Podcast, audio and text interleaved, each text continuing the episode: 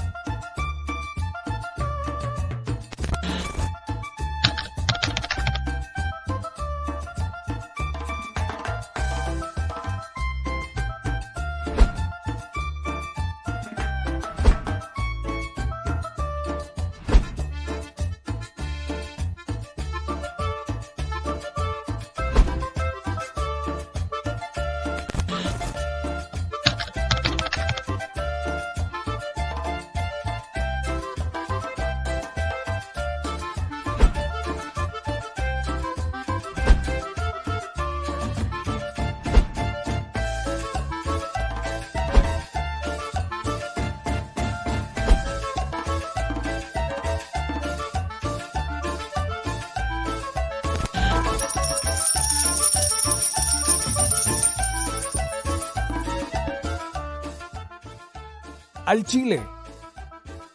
Recuerda que una forma de apoyar nuestro proyecto e impulsarnos a generar más y mejor contenido es a través de los superchats en nuestras transmisiones en vivo. Solo tienes que dirigirte al recuadro donde escribes mensajes, darle clic al símbolo de moneda, colocar los datos de tu tarjeta bancaria, el monto a donar y de forma inmediata se verá reflejado en un recuadro de color con el mensaje de tu preferencia. Otra manera, por si no nos alcanzas a ver en vivo, es ir a la descripción de nuestro video de YouTube, darle clic a la liga de PayPal y repetir el proceso como en los superchats. Ese recurso llegará directo a nuestra cuenta bancaria.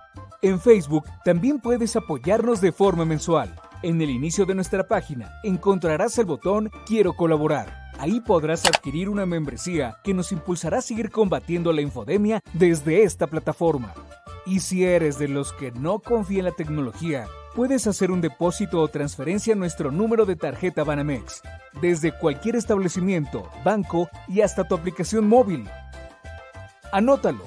El número es 4766-8415-9203-0897. Recuerda, esto es completamente voluntario y es una forma de apoyar e involucrarte más con este proyecto independiente. Hazlo tuyo y comparte.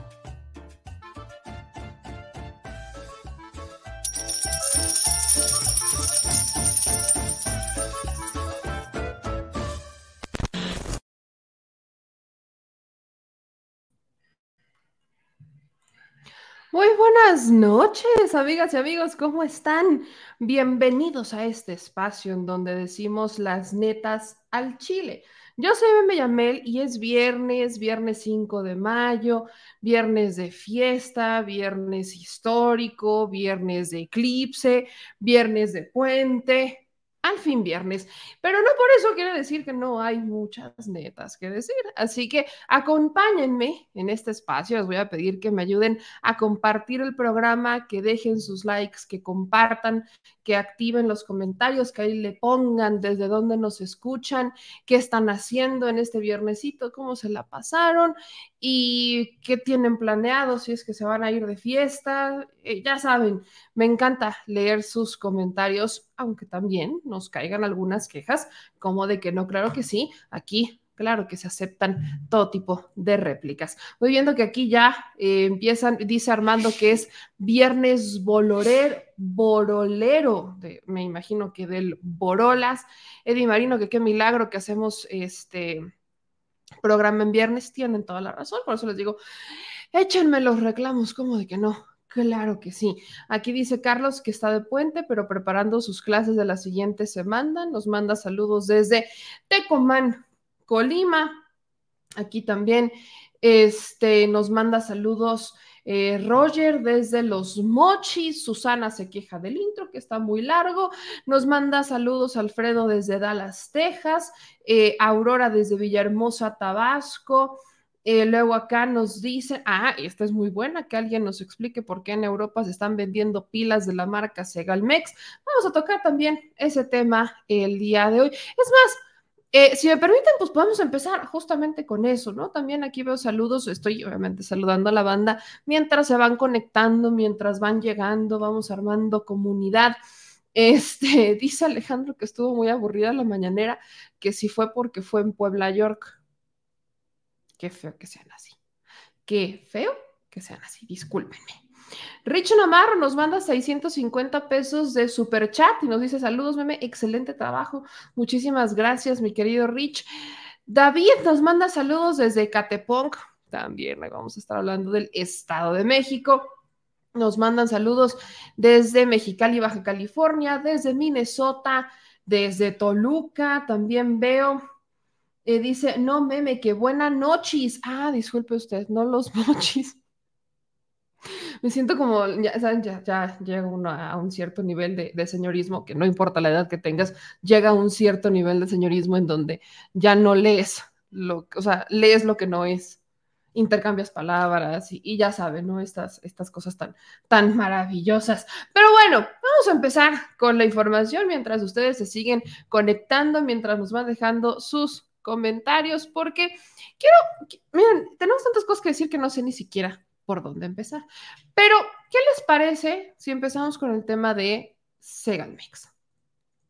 Hace unos días, eh, estas, estas de las maravillas que también hay que comentar, la famosa cuenta de hackers de Guacamaya Leaks eh, filtra ¿no? Ya sabemos que Guacamaya le ha dado mucho por estar muy pendiente de lo que está pasando en México, particularmente. Sabemos que Guacamaya es una red de, hackers, no es una red de hackers que inicialmente mencionaban, ellos eran, este, ellos estaban dirigidos exclusivamente a informar lo que pasaba eh, en contra de los pueblos originarios en Centroamérica y México, etc. Pero parece que ahora es como una, e, es incluso una, al menos ya vemos que tiene un gusto por hablar de México, ¿me explico? Entonces, prácticamente todo lo que han estado filtrando en los últimos días tiene que ver con México y con lo que pasa con los escándalos de México. Por eso es que a veces tomamos como un poco con cautela lo que viene de esta, de esta cuenta en particular. Aquí Guacamaya Leaks dice que encontraron que y arroban a mercandi.pl, que es una plataforma de comercio mayorista con sede en Polonia, tenía a la venta baterías con logos de Segalmex. Por, por simplemente ver la publicidad, muchos no se la tomaron en serio. Después de esto, el propio medio de comunicación, Milenio, ¿no? porque ahí ya entró Milenio como tal, dice ellos sacan un reportaje o sacan una nota en donde confirmarían que efectivamente hay eh, una serie de baterías que se estaban vendiendo, baterías de Segalmex que se estaban vendiendo en Europa. Entonces muchas personas obviamente empezaron a cuestionar el por qué, por qué Segalmex vende baterías. Partamos por eso. El reportaje que publican en Milenio eh, que publica particularmente a Susana Uresti, indicaría que había no solamente la filtración de Guacamaya Leaks, sino que su equipo de investigación obtuvo información de dos mexicanos en Europa, particularmente en Polonia, que ellos habían mandado fotos y de hecho las subieron a sus redes sociales diciendo, bueno, es que, ¿qué creen? Sí hay este, baterías de Segalmex acá, ¿no? Sí están las pilas de Segalmex. Todo esto, ¿no? Aquí se, empezó a hacer todo un rollo en las redes sociales, entre que, y ya también creo que tenemos razón de estar ciscados, entre que sí era cierto, entre que no era cierto, entre que sí, entre que no. Empezamos a ver a los medios de comunicación retomar el famoso misterio de las pilas marca Segalmex que estaban en Varsovia, perdón. Entonces, ¿qué es lo que pasa? Que hace ocho horas, y voy a ponerlo de la cuenta oficial, hace unas horas, lo voy a dejar así para que cuando ustedes vean el video, no importa que ahora lo vean, entiendan. La cuenta oficial de Segalmex sube un comunicado donde habla sobre la venta de baterías con sellos de Segalmex en países del continente europeo. ¿Cuál es su comunicado? Se los voy a poner en grande para que todos ustedes lo puedan leer también en casa. Este comunicado dice que con relación a los reportajes publicados en medios nacionales sobre la venta de baterías con sellos de Segalmex y que están a la venta en países del continente europeo, nos permitimos precisar que Seguridad Alimentaria Mexicana realizó la denuncia correspondiente sobre este asunto en julio del 2022 ante la Fiscalía General de la República, misma que se encuentra en proceso de investigación e integración. La actual administración de Segalmex se encuentra atenta al resultado de las indagatorias y la aplicación de justicia por parte de las autoridades correspondientes. Eso quiere decir que Segalmex confirma que efectivamente hay pilas que se están vendiendo en Europa. Lo que no explican es cómo, y ese sigue siendo el misterio, no sabemos qué pasó.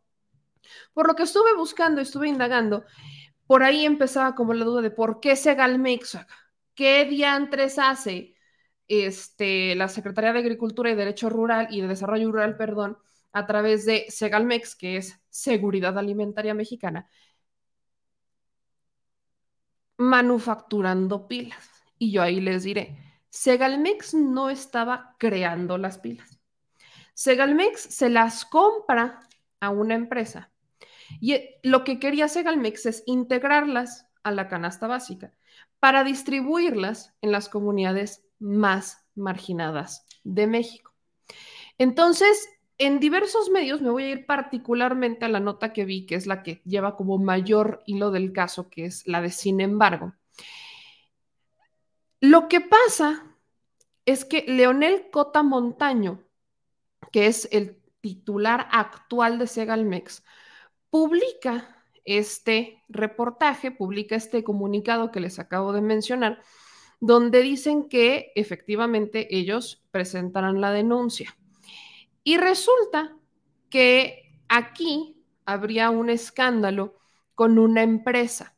Esto lo filtra el país, o sea, es una nota que de hecho el país retrata de, no es que Segalmex, para que me entiendan, haya manufacturado las pilas y entonces las perdió, sino que Tempoel una filial de Temple Group, que es una empresa española transnacional, es la que estaría detrás de esto.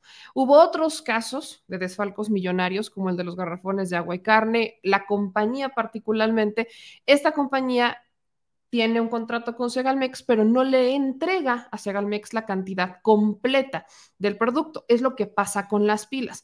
Esta empresa española la contratan para que, para que les entregue pilas a Segalmex y Segalmex las puede entregar a las comunidades más marginadas del país, pero en vez de entregar la cantidad completa de baterías, pues entonces unas no llegaron.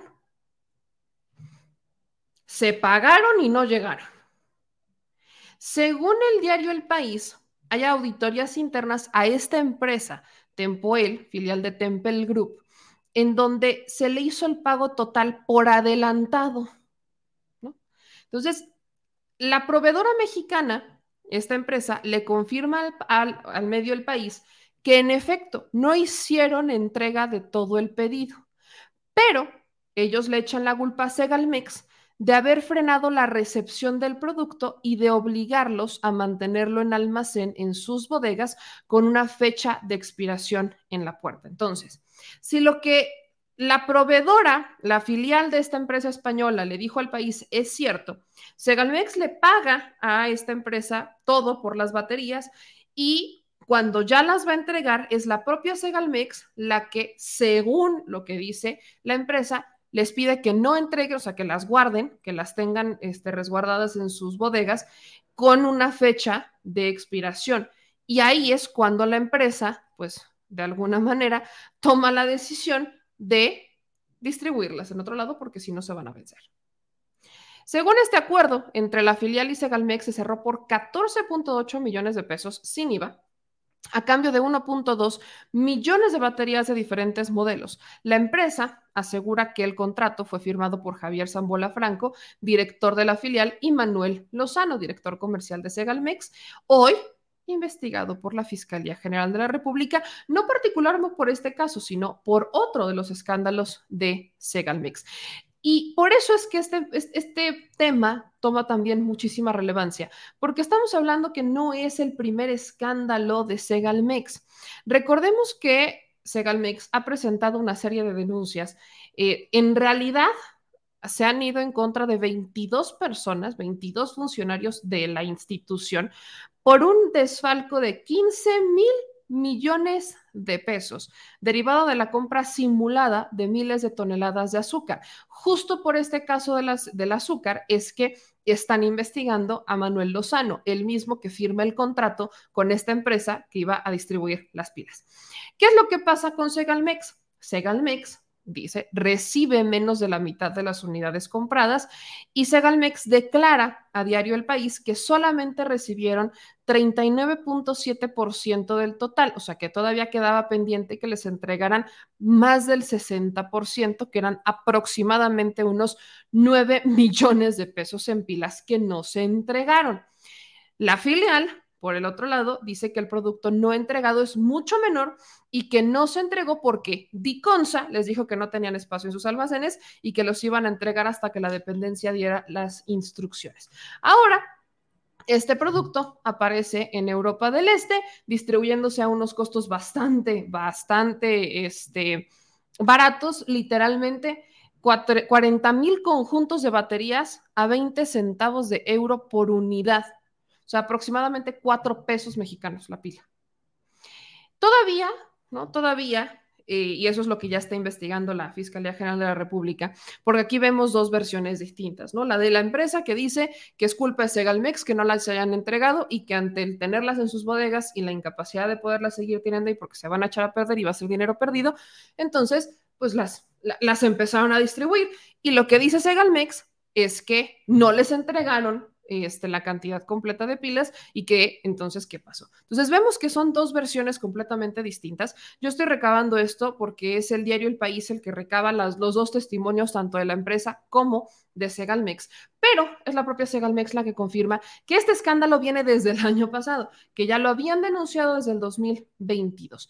Entonces, aquí todavía la cosa no para Segalmex, insisto, ha sido una de las dependencias en esta administración que más escándalos ha estado encabezando por los funcionarios. ¿Qué es lo que yo rescato de esto? Que se les ha denunciado en tiempo y forma, que no nos hemos esperado hasta que se acabó la administración y llegó la nueva o empezaron a cerrar, o sea, que ya hay unas, hay, investigaciones este, particulares al respecto, pero tampoco podemos eh, disculparán ustedes, tampoco podemos, digamos que, declarar victoria, porque también hay una cierta relación entre el fiscal, que es Alejandro Hertzmanero, con Roberto Antonio del Valle Martínez, que era al menos el colaborador más cercano del exdirector de Segalmex, Ignacio Ovalle, muy cercano al presidente Andrés Manuel López Obrador, y que pese a ya no estar en Segalmex,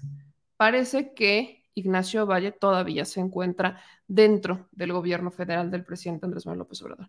En algunas declaraciones el presidente decía que eh, no era responsabilidad de Ignacio Valle, sino como que daba a entender que se habían pasado de listos con él, que habían sido mañas de todavía los que se habían quedado dentro de Segalmex. Son 22 personas que ya están siendo investigadas por no particularmente el caso de las pilas, sino por otros escándalos como este del azúcar, que también este, fue bastante trágico, estamos hablando de 15 mil millones este, de pesos. Entonces, aquí la respuesta, vaya, insisto, celebro que se les investigue, pero mi otra preocupación sigue siendo la Fiscalía General de la República, porque a la Fiscalía parece que se le acumulan los casos pasados y los presentes.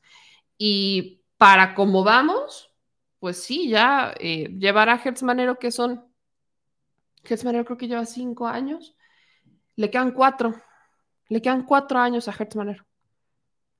No hay manera, parece, de sacarlo. Y también parece que no hay manera de que le, meta turbo a todos los casos pendientes de la fiscalía. Así que seguiremos informando del caso de Segalmex. Ahora, vámonos con un siguiente tema. Porque el día de hoy e, estuvo interesante. Hubo un evento, ¿no? Donde se presenta un evento de la derecha, ¿no? De estos eventos que uno dice, qué cosa tan, tan interesante, ¿no? La derecha empieza a, reconstruirse o, no sé cómo lo, lo quieren hacer.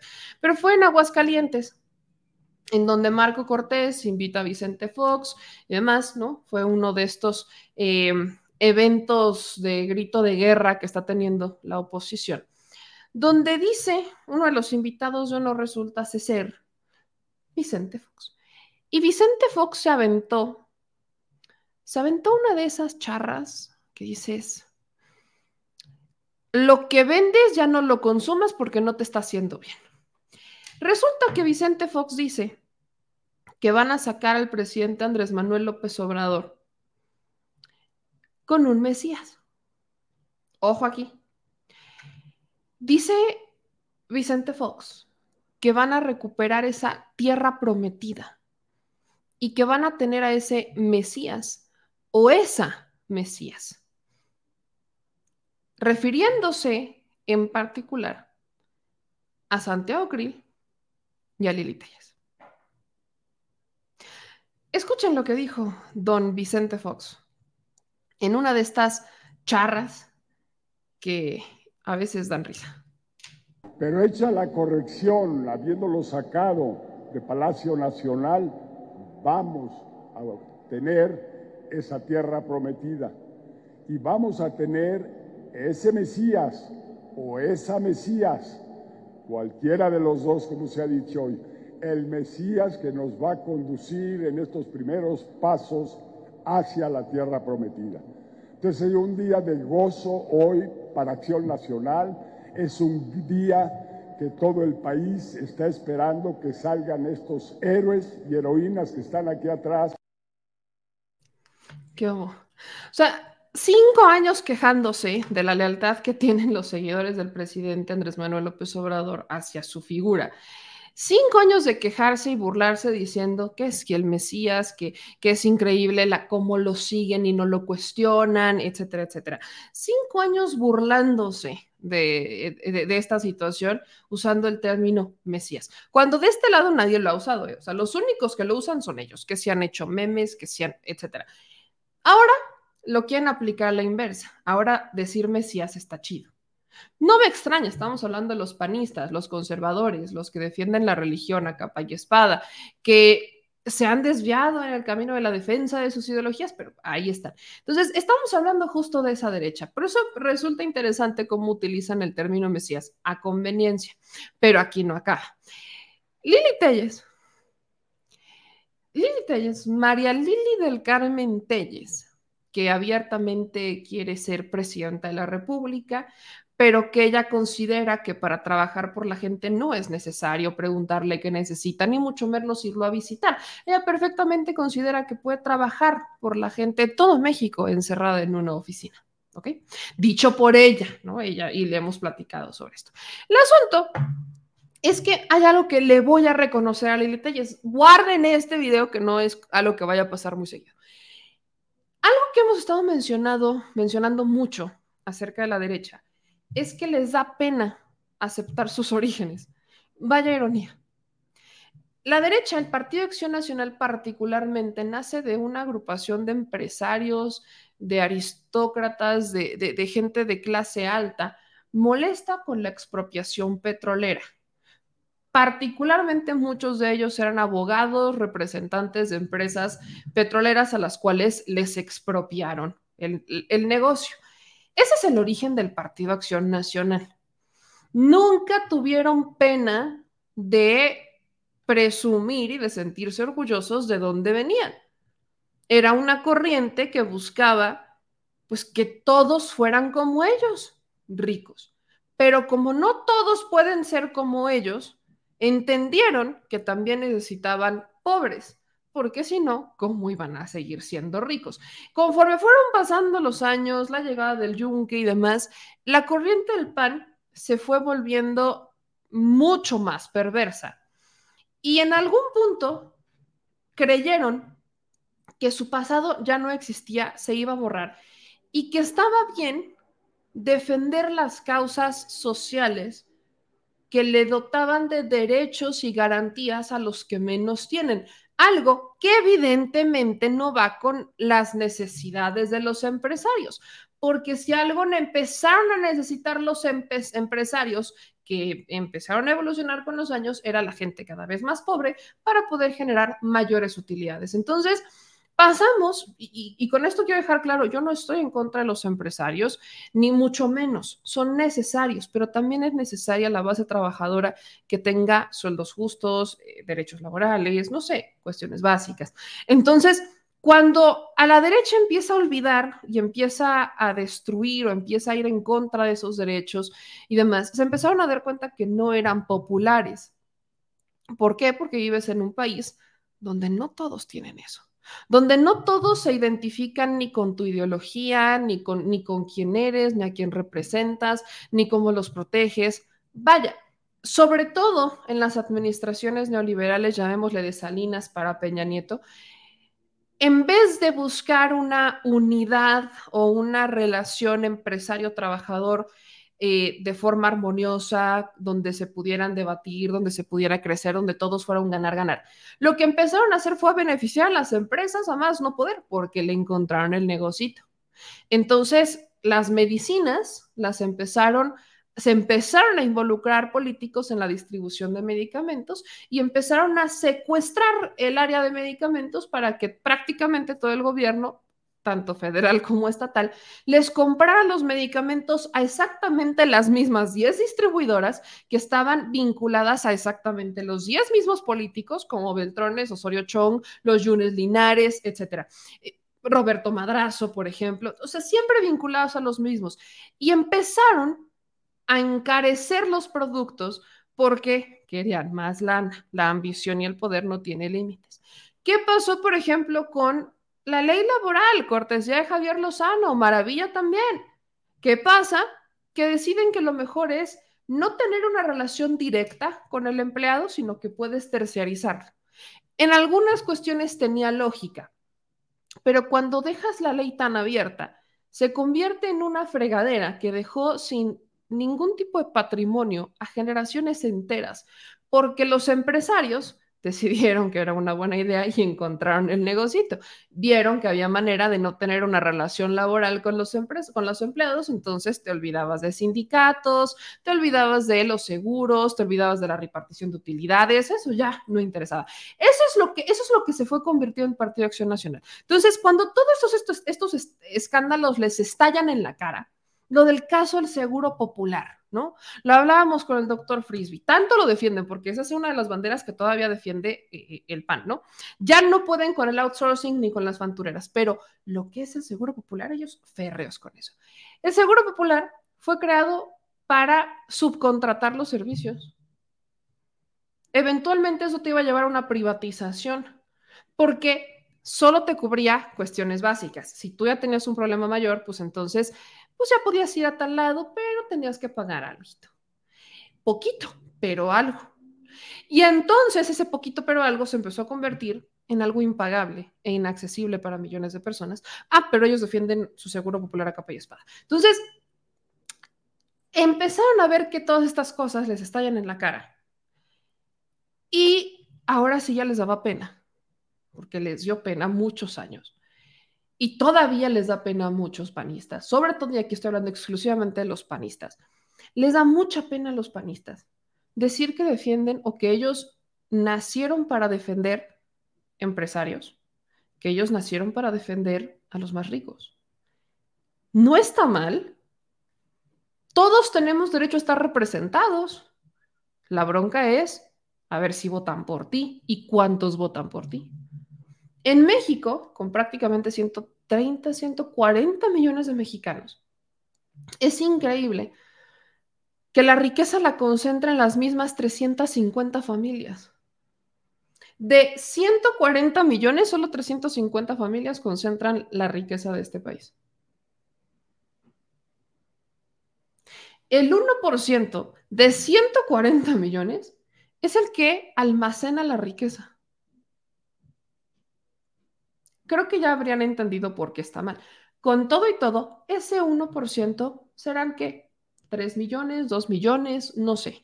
Sí son millones, sí, pero hagan la comparativa. Estamos hablando de un país de 140 millones. Ese millón, dos millones, pónganle 10 millones, incluyendo a los que no pertenecen a esa clase, pero se sienten de esa clase, que también abundan, también merecen estar representados. Y se sienten orgullosos de lo que son, aunque muchos no tengan el recurso necesario o el, no cumplan con los requisitos para estar dentro de ese grupo, pero lo aparentan. Y por ahí hay un dicho en inglés de fake it till you make it. Mm, falséalo hasta que lo, lo realidad. Hay quienes son así en México. No voy a decir los estados, pero creo que muchos sabemos en dónde están algunos.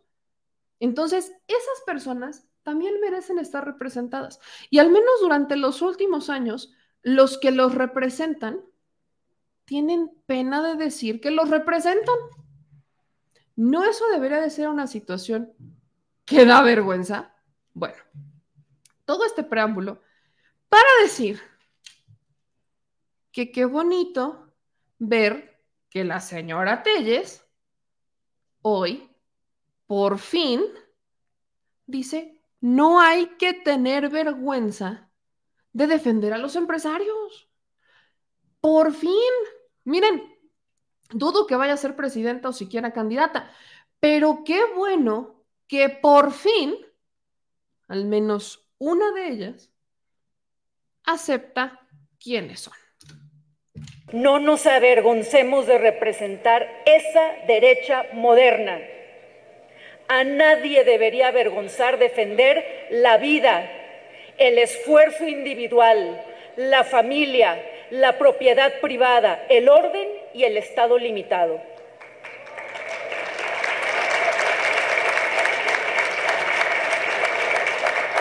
A nadie debería avergonzar defender un modelo de educación libre de adoctrinamiento partidista y de ideologías de género. Debemos defender nuestras razones frente a las ideologías que condenan al deterioro moral a los que no caben en ciertas identidades. Es perversa esa propaganda de la corrección política, porque agrede a la mujer en primer lugar y cancela a la familia como el espacio natural de la persona, porque desconoce el derecho legítimo a compartir valores, tradiciones y fe entre padres, hijos y hermanos. ¿Ven?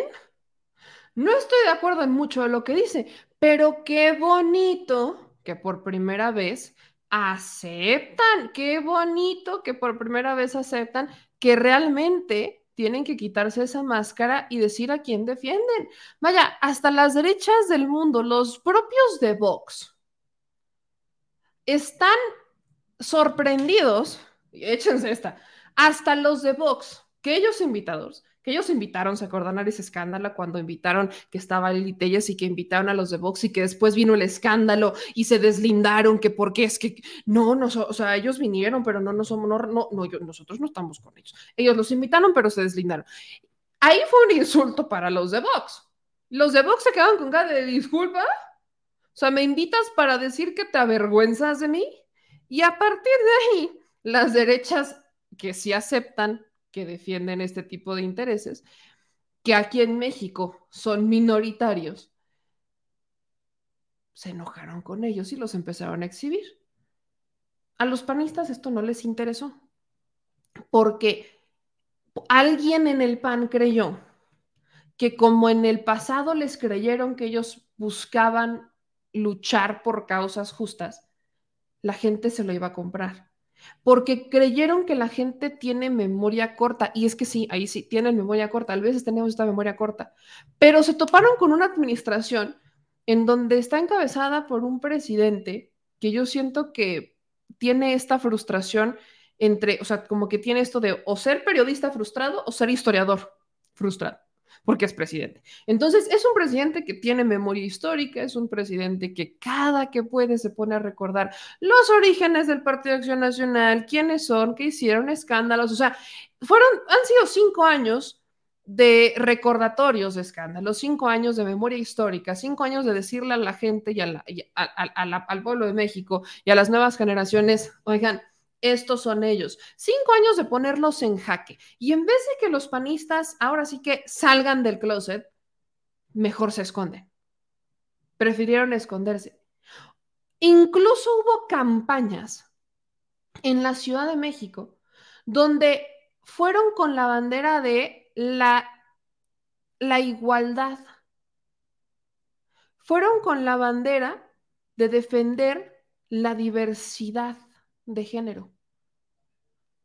Son conservadores, entiéndase, ellos defienden la familia compuesta por hombre, mujer, hijos, ellos defienden la familia católica, ellos defienden el que eh, si una mujer se embaraza, sin importar la edad, no aborte. O sea, ellos, ellos defienden estas circunstancias, cosas que la izquierda en su vida va a defender. La izquierda defiende la libertad de derechos, el que tú decías sobre tu cuerpo, defiende la libertad de identidad, de género, etcétera. O sea, esas son las luchas que siempre están del lado de las izquierdas, no de la derecha.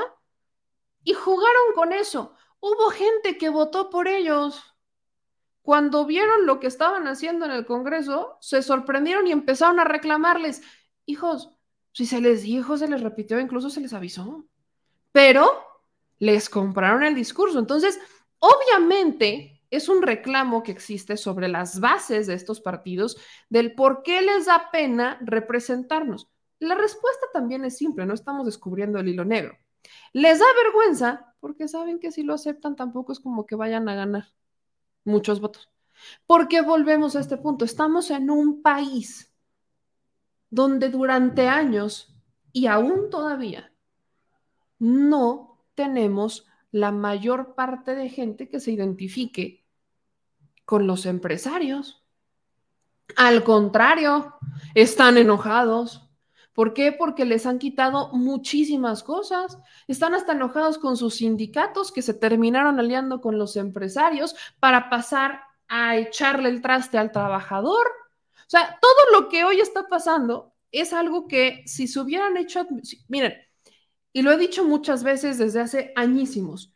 Si en México, en vez de llegar el neoliberalismo, hubiera llegado un modelo económico de fortalecer, de otorgar derechos, de buscar resolver los problemas básicos, vivienda, educación, salud, este, comunicación, transporte, movilidad, eh, si hubiera llegado eso en tiempos desde este, Díaz Ordaz, Echeverría, es más, López Portillo. Entonces, si hubiera llegado todo eso desde, si se hubiera construido realmente con ese afán de servir a la gente desde todas esas épocas y no se hubiera convertido en administraciones de farándula, porque muchas de estas administraciones de los 70s, 80s estaban realmente involucradas con la farándula o con la limitación de los derechos, ¿no? Ya vimos lo que pasó entre Echeverría y Díaz Ordaz. Entonces, si en verdad ellos hubieran estado enfocados en resolver cuestiones tan básicas, quizás hoy no sería el 1% el que almacena la riqueza y pudiéramos pensar en un 20, 30%. Y sería mucho mejor porque entonces ese 20 o 30% podría generar cada vez más empleos dentro de México para poder emplear y que otras personas tuvieran estas oportunidades y ahora sí generar ese famoso círculo virtuoso de economía pero no pasó. No pasó. Los programas sociales se volvieron clientelares, toda la, política económica se convirtió en un vamos a hacernos ricos, eh, porque hay que vivir de algo, digo, ya nos vamos a jubilar. Eh, empezaron a convertir la política económica en un modo de vida, en una forma de hacer negocio, empezamos a tener saqueadores en el gobierno, empezamos a tener una serie de cosas que le empezaron a quitar recursos a la gente empezaron a jugar con su pobreza porque a la gente la engañaban, todavía pasa en algunos municipios, esto no se ha acabado, que es lo peor de todo, todavía tenemos gente a la que la engañan con, vaya, yo lo he hablado sobre, ya, no me acuerdo el nombre de este municipio en Puebla, era creo que Ángeles Tetela, creo, no, no, no voy a asegurarlo, pero el presidente municipal ganó porque les fue a regalar a todos los habitantes del pueblo un cartón de chelas, y eso fue en 2016 Ganó porque les regaló un cartón de chelas. Entonces ellos muy felices dijeron, sí, chelas.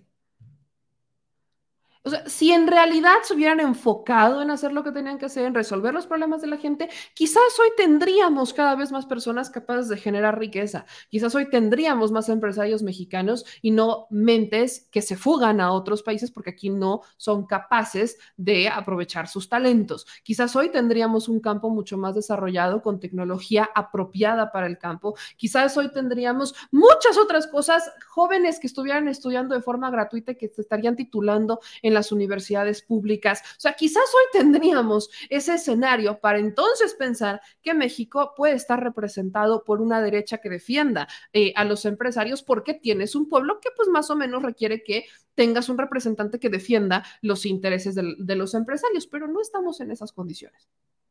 No estamos en eso, no estamos en ese escenario.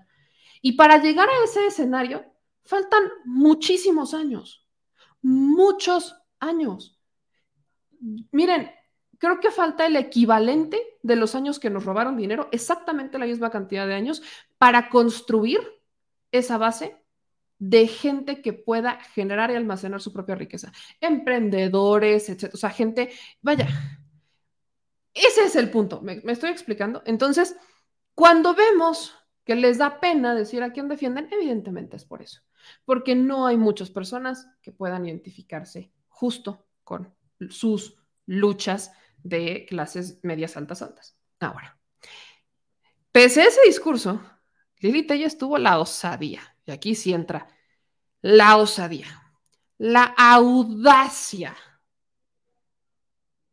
de decir que los programas sociales, la lucha por los programas sociales, no es de la izquierda. Permítanme inhalar exhalar, contar hasta mil. Déjenme, voy a ir por mi té de tila. Escuchen esto. Lo tenemos que decir con toda claridad. No fue la izquierda mexicana la que creó los programas sociales. Los de la izquierda estaban en la oposición contestataria y destructiva cuando el Estado mexicano asumió el deber de crear oportunidades para todos sin la irresponsabilidad de la borrachera presupuestal. Lo único que sí ha hecho la izquierda es lucrar con la pobreza, reproducir clientelas y condicionar la libertad del voto.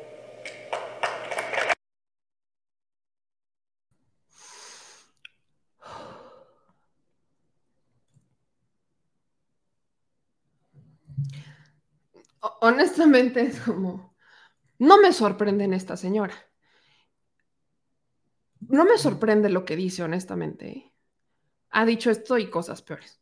Lo que me sorprende es que ella haya sido periodista o te haya dicho periodista. Ok. ¿Quiénes son los primeros en implementar los programas sociales? ¿Qué partido estaba en el poder cuando se empezaron a implementar los programas sociales?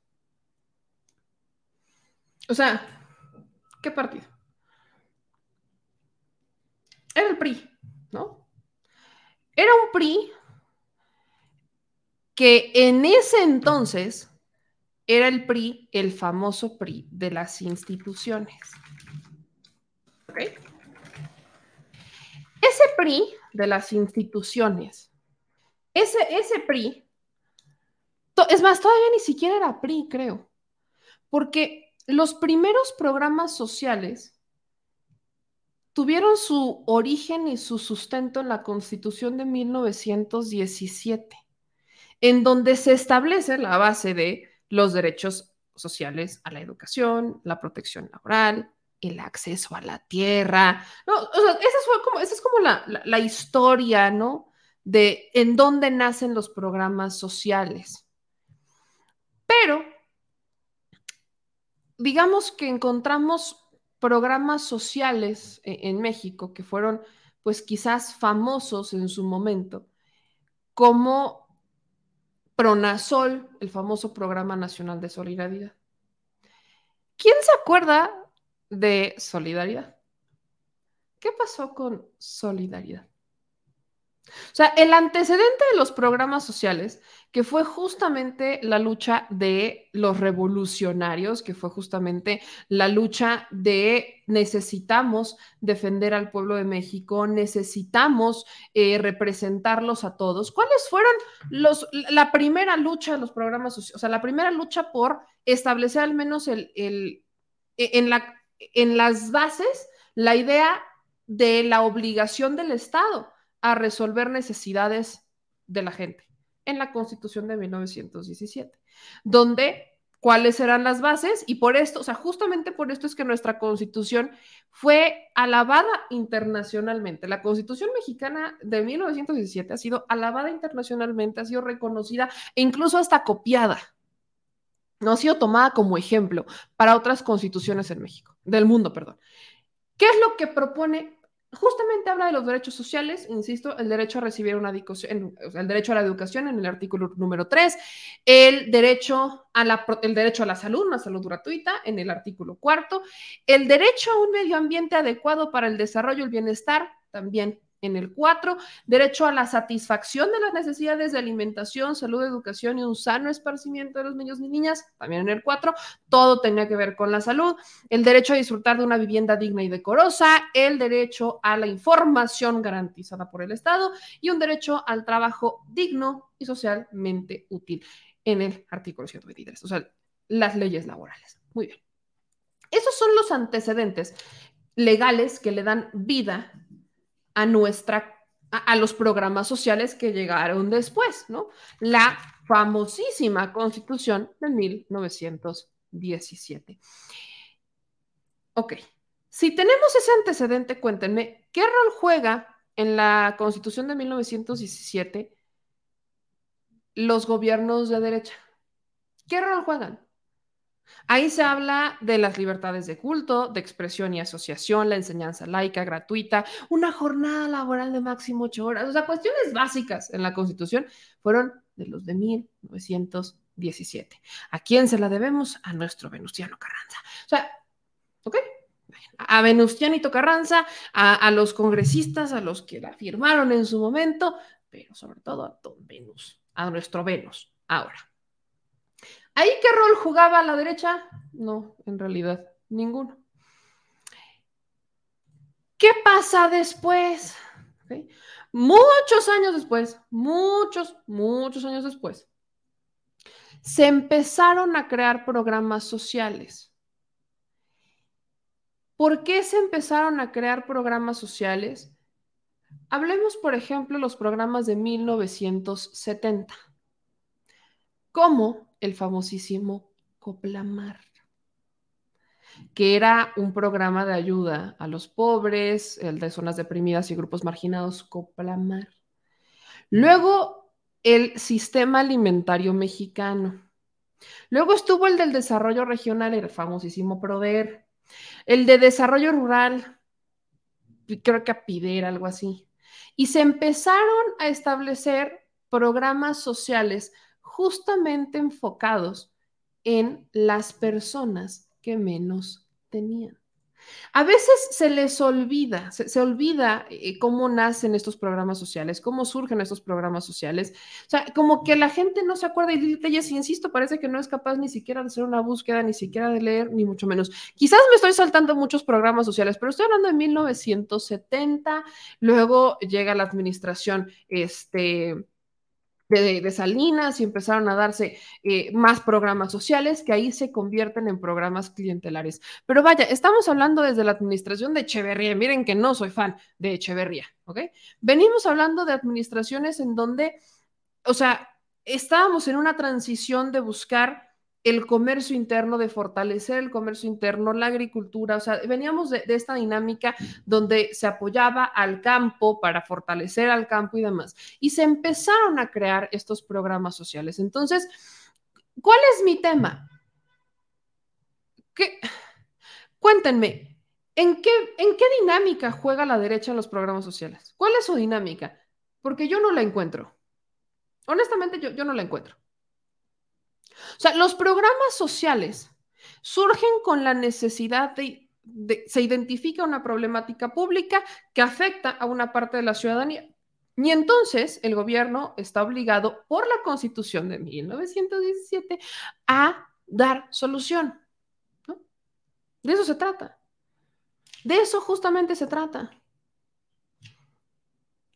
Se crea la Secretaría de Desarrollo Social, que era justamente la, encargada de entregar gran parte de estos programas sociales. O sea, ¿en qué rol entraba el PAN al respecto de esto?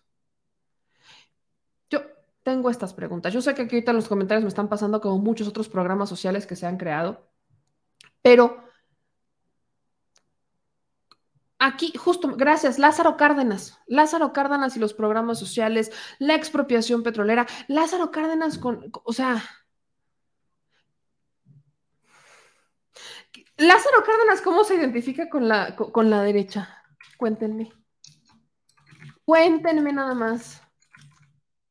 Yo, yo sí tengo estas dudas, porque justamente los políticos que empezaron a promover los programas sociales, la asistencia social, la ayuda a la gente, no eran políticos que estuvieran vinculados hacia la derecha, eran políticos que claramente tenían una inclinación hacia la izquierda, cuando entonces el PRI era el partido que gobernaba en México. O sea, esto sí lo quiero dejar claro. Lázaro Cárdenas y la reforma agraria, por ejemplo. Creo que este es, que quizás no se le contempla como un programa social, pero fue una reforma agraria importante. Los derechos de los comuneros, los ejidatarios, la expropiación petrolera. O sea, prácticamente creo que el antecedente más fiel a los programas sociales pudiera haber sido el de Lázaro Cárdenas. O sea, después de la constitución, Lázaro Cárdenas con la reforma agraria, donde se reconocen los derechos de los comuneros, ejidatarios y pueblos originarios a través de un reparto brutal de hectáreas en beneficio de millones de campesinos. Entonces, creo que ese es el antecedente más claro de un programa social. Creo que fue quizás el más claro. También un poco intentó en la educación. Obviamente lo que más se le reconoce es este, la, la expropiación petrolera, pero en el plan sexenal del 33, si no estoy mal, fue como presenta que una de sus metas era elevar el número de escuelas rurales, unificar los contenidos escolares y elevar su calidad. Entonces, ese quizás es el antecedente más grande de los programas sociales, gracias a Rosario que me hace justamente ese comentario. Luego, justo nace y era el PRI, ese PRI que ya no existe y que no respetan, el PRI de las instituciones, donde viene Coplamar, nace el IMSS, o sea, la, o sea ¿Y cuáles son los antecedentes del IMSS? Que la Constitución de 1917 dice que necesitamos, o sea, que el Estado está obligado a este, crear educación gratuita. De Lázaro Cárdenas, la creación del Politécnico. ¿En qué manera? Ahí en dónde entra algo que no sea izquierda. Les recuerdo que Lázaro Cárdenas el hijo de Lázaro Cárdenas, Cuauhtémoc Cárdenas, es el fundador del PRD. Fundador del PRD junto con Andrés Manuel López Obrador y muchos otros que ya no están ahí. No, pero después de cuando el PRI deja de tener ese sentimiento revolucionario, cuando el PRI pierde ese rumbo y entonces el PRI se convierte en una extraña fusión del PAN, se empiezan a aliar, los empresarios en verdad se empiezan a fortalecer con contratos y demás. Cuando los programas sociales se vuelven clientelares, en la administración de Salinas, el programa carretero, que literalmente era una amenaza para votar por ellos y si no votabas te dejaban sin carretera e incomunicado. O sea, la CONASUPO, o sea, todos estos programas no vienen, no vienen del PAN tampoco vienen de, la lucha de, las derechas, o sea, no, vienen, no hubo, no, no, no había con ellos. Ellos no los promovieron. Cuando llegan estas administraciones, estos programas que habían creado los presidentes o los gobiernos que sí estaban enfocados en esta ideología revolucionaria, donde al PRI se le consideraba un partido de centro izquierda. Cuando estos partidos gobernaban, se crearon los programas sociales. Muchos de los morenistas de hoy se afiliaron al PRI pensando en esos ideales, en los ideales de Lázaro Cárdenas, en los ideales de la nacionalización de la industria eléctrica. Se crearon con esos ideales. ¿Qué pasa años después con ese mismo PRI? que es lo que destruye al PRI? La traición del PRI, que los convirtieron en clientelares. Los casos más emblemáticos fueron los últimos de la administración de Peña Nieto. Estafa maestra, los desvíos de ese dato, justamente las dependencias encargadas de los programas sociales, se convirtieron en programas clientelares. O sea, e, es, se los he explicado varias veces. Los líderes de las colonias, de las secciones, sacaban copias de las credenciales del lector porque ellos son los que iban a decirle a los vecinos o a las comunidades que integraran sus expedientes para irlos a presentar a estas famosísimas ventanillas, en donde llegaban, no llegaba la persona como tal, normalmente llegaba el líder con un chorro madral de expedientes integrados para recibir un programa social. Presentaban sus documentos y demás. Y entonces aquí era como una guerra de líderes. El que tuviera mejor apoyo del político en turno que quisiera ser alcalde, diputado, lo que fuera de la zona, era el que le iban a bajar los recursos. Entonces, entregaban esos expedientes, se quedaban con copias de credenciales de lector en sus casas, ese recurso eh, lo movía alguien que estaba arriba, algún político, pedía favores, lo bajaban y cuando entregaban estos programas sociales se hacían cargo de que la gente supiera que ese programa social se lo habían, que ese apoyo se lo había entregado tal o cual político. Y así es como terminaban votando por ellos. Luego ese político en sus discursos electorales, en sus reuniones, alardeaba del apoyo que le ha dado la gente. ¿Qué más pasó? A los diputados les empezaron a dar partidas para hacer gestiones, entonces recibían lana para hacer gestiones los diputados. ¿por qué un diputado va a hacer gestiones? O sea, ¿por qué le vas a dar a un diputado dinero para hacer gestiones? Cuando su chamba es legislar, hacer cambios en la ley. Y si quiere trabajar por su comunidad, pues que le invierta, hijo. Eso es lo que empezó a, pasar con los programas sociales. Pero la cereza más grande de los programas sociales para ya se ocurre en esta administración. Cuando para que dejen de ser clientelares los programas sociales donde más dinero se mueve, los convierten en constitucionales. O sea, regresamos al origen. ¿Se dan cuenta cómo todo siempre tiene base en la Constitución? O sea, la única manera de hacer que el programa social dejara de ser clientelar era hacerlo constitucional. Que así como en la Constitución de 1917 está garantizado el derecho a la salud, la educación, a un trabajo digno, etcétera, etcétera, que también estuviera garantizado las pensiones para adultos mayores, las becas para jóvenes, la posibilidad de que jóvenes puedan estudiar y que se les pague para que estudien y para que eh, trabajen y obtengan esta, este, que, obtengan estos, esta experiencia laboral, pero sobre todo estos apoyos para los que no tienen con quién pelearse, las personas discapacitadas. ¿Que hay que ampliarlos? Claro que hay que ampliarlos pero no lo puede hacer de la noche a la mañana. También, aunque somos, tenemos lana, pero también es limitada.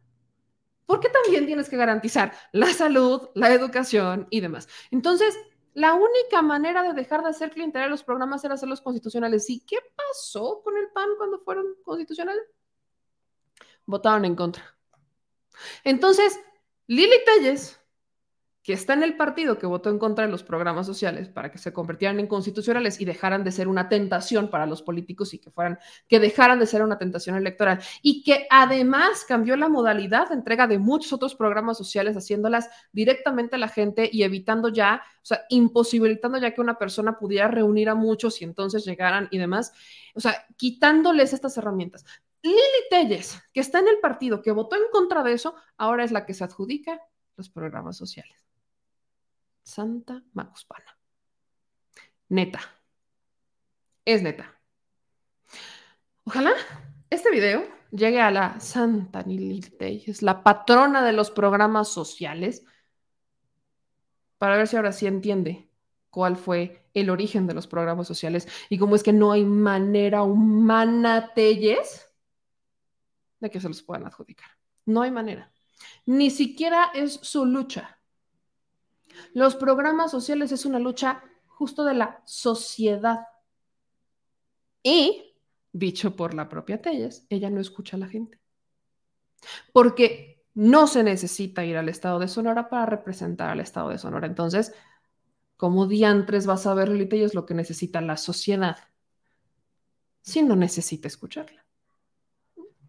Una serie de incongruencias y lecciones que vale la pena hacer desde este espacio para la santa Telles. Santa Madre de Dios, lo que con uno se, lo que uno se topa, lo que uno se topa. Aquí me pregunta qué estudios tiene. No, Lili Telles no tiene estudios. Y miren, yo no, o sea, yo tengo una carrera trunca, yo no me titulé. Y estoy todavía en ese debate justo de regresar y acabar mi carrera.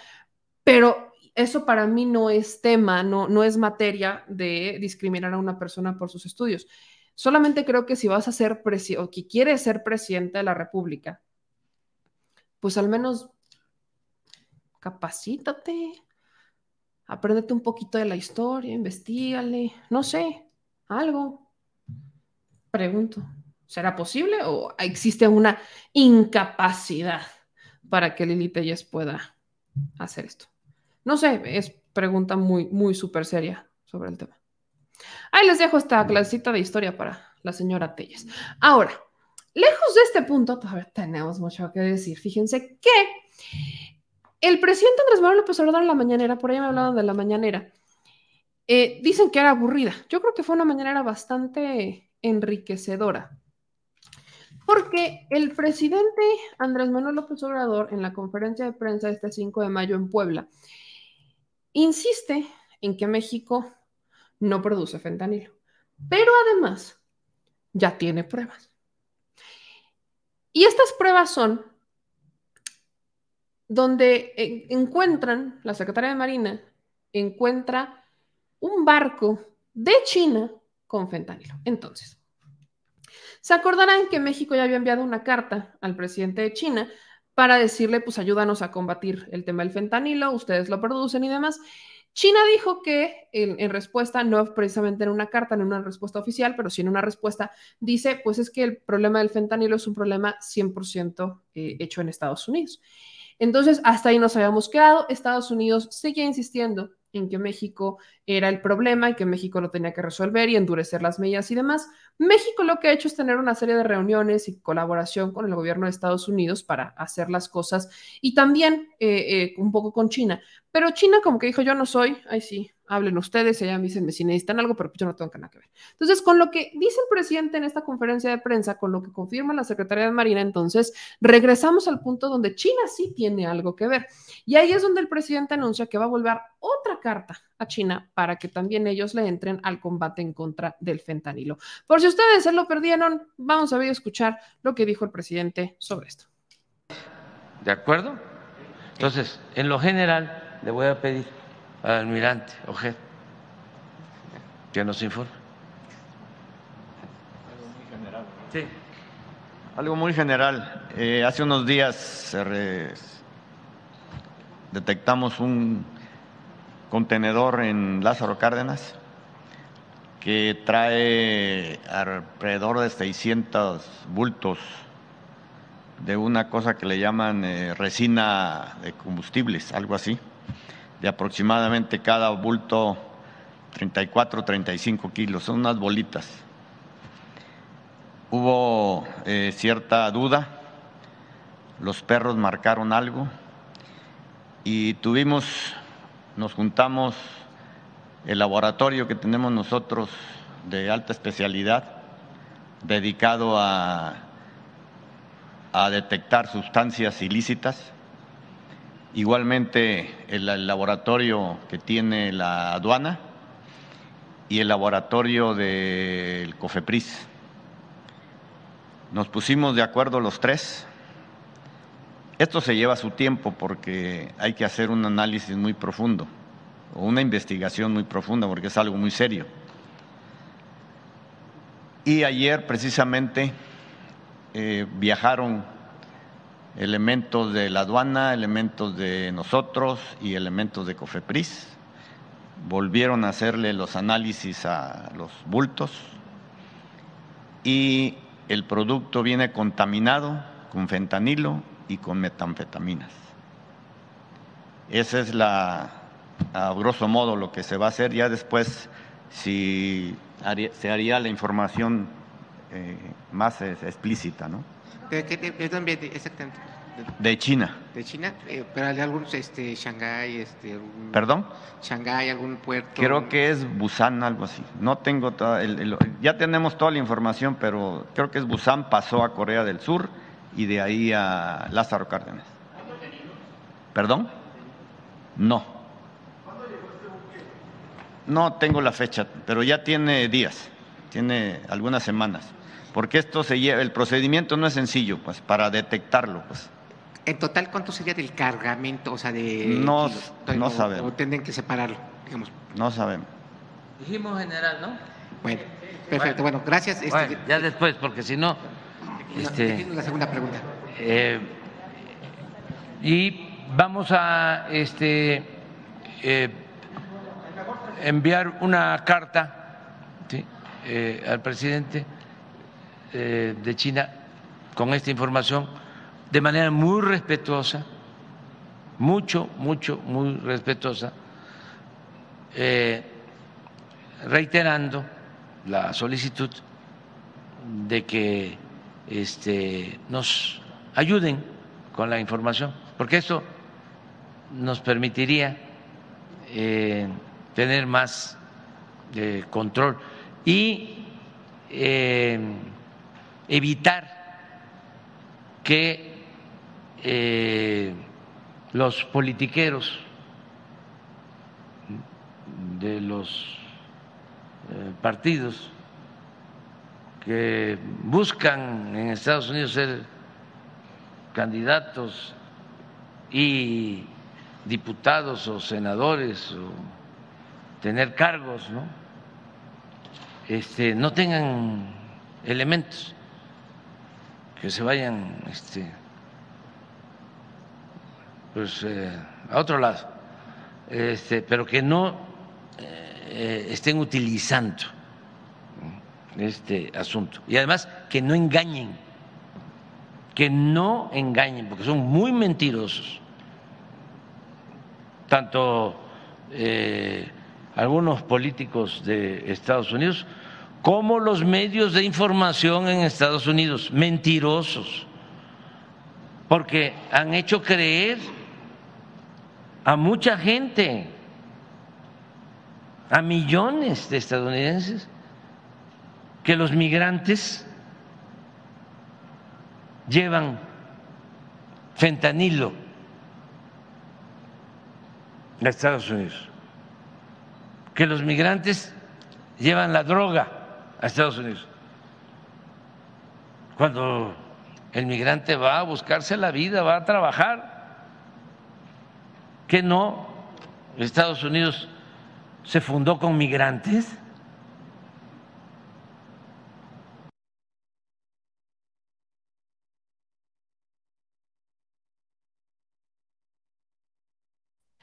Ahí está lo que dijo el presidente Andrés Manuel López Obrador. Entonces, Viene otra vez esta, esta, crítica hacia Estados Unidos de decir, a ver, y volvemos así que dura con el mismo tema.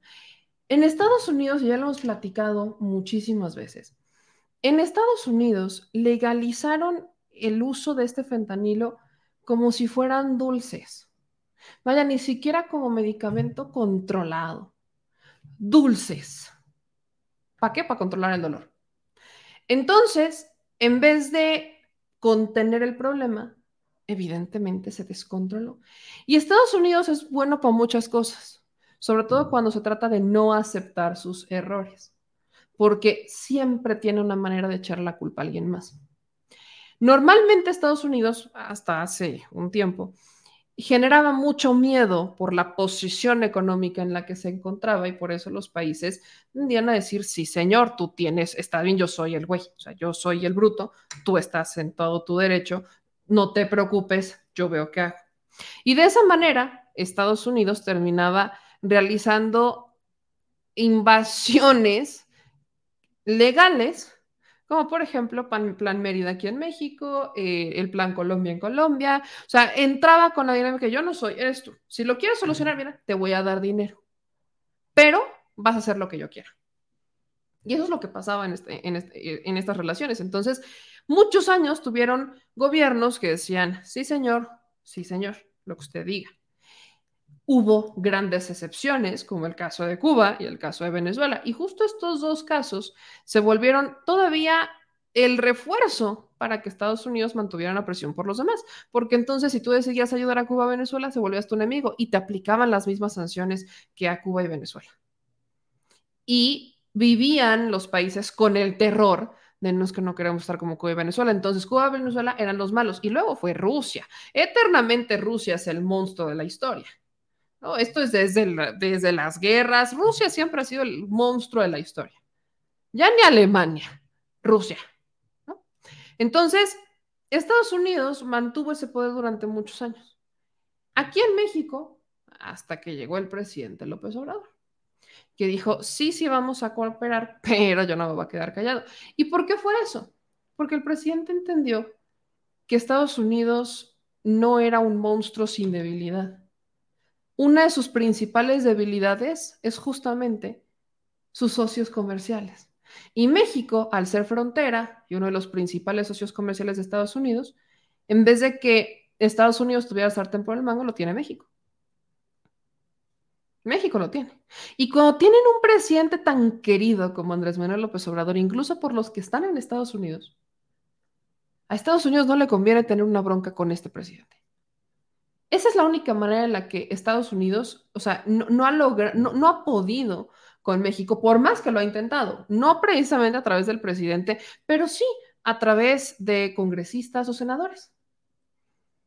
Entonces, México se topa, Estados Unidos se topa con pared con México.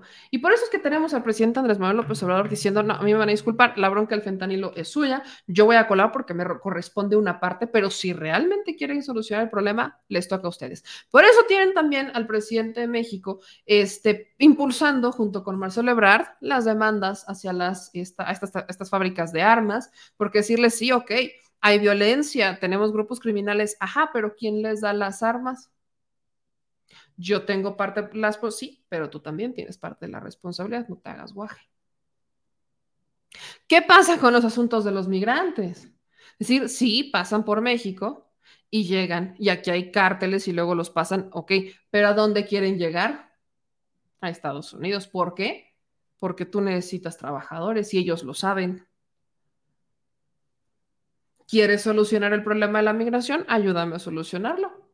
Y en todos estos casos que puedo todavía enlistar más, Estados Unidos se ha hecho guaje. Al contrario, se ha molestado porque el presidente les puso un límite para que entraran a México sus agencias, algo que el propio Estados Unidos haría. Cuéntenme, ¿creen ustedes que Estados Unidos dice, ah, sí, que se vengan este, los agentes de Israel a, a trabajar aquí sin bronca? No, que le pase, no me avisen. ¿Ustedes creen que eso lo ¿Ustedes creen que Estados Unidos permitiría que alguna agencia extranjera, el MI6 y demás, o sea, lo que fuera, entraran a Estados Unidos sin avisarles? No hay manera en que eso pase. ¿Por qué nosotros tendremos que permitir que eso ocurriera? Cuando este presidente entiende este escenario, porque es el único aparentemente que lo entendió de los que estaban, Estados Unidos no puede hacer mucho más que empezar a llevar una relación con México de iguales.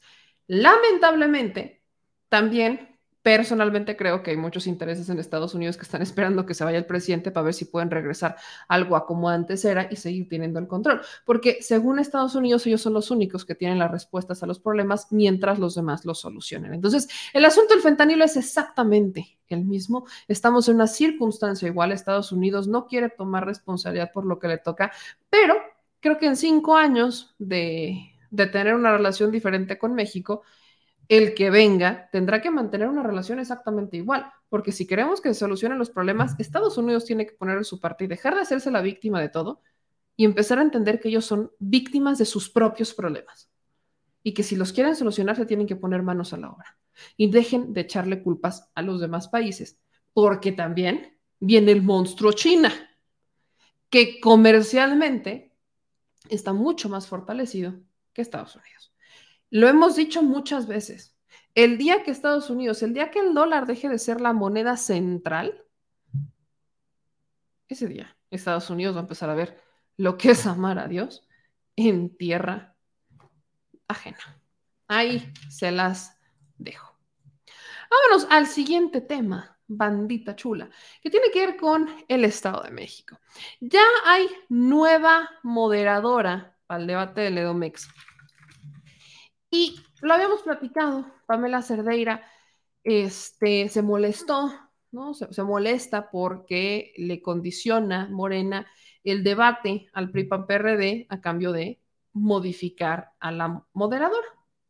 Entonces, el Instituto Electoral del Estado de México se sienta con los partidos políticos y dice, ok, va. El propio PAN PRI PRD estuvo de acuerdo en que se hiciera esta modificación, porque con tal de tener el debate, pues dijeron, pues creo que lo mejor va a ser ceder y que se cambie al moderador. Así es, eh, qué bonito que, lo entienden de esa manera. Entonces, ahora ya tenemos a una nueva moderadora. Y se acuerdan, no sé si se acuerdan lo que yo les dije eh, cuando platicábamos justamente sobre estos eh, debates de quién va a ser o quién debería ser la, la moderadora de este, del debate del Estado de México. Y algo que yo les dije es, Creo que lo mejor que podría pasar es que fuera una periodista o un periodista del Estado de México. ¿Por qué? Porque son los que conocen los problemas, porque viven ahí, etcétera. Pero también poníamos un poco en tela de juicio el decir, pues, ¿qué periodistas del Estado de México no están comprados por el gobierno federal o más bien por el gobierno del Estado de México? ¿Qué periodistas no, o sea, no, están inclinados a favorecer a un este, Alfredo del Mazo que tiene cooptados a muchos medios de comunicación con muchos millones al muy puro estilo de Enrique Peña Nieto? Y encontraron a alguien. Encontraron a alguien y se llama Ginarelli Valencia. Ginarelli Valencia va a ser la nueva moderadora del debate, eh, del segundo debate por el Estado de México. Ella tiene una trayectoria en la academia, sobre todo. Disculparán ustedes la tosecilla que me da porque la alergia. Resulta que, y ahorita les voy a, justamente les estoy buscando de quién va a ser, una fotografía de quién va a ser, o quién es Ginarelli Valencia.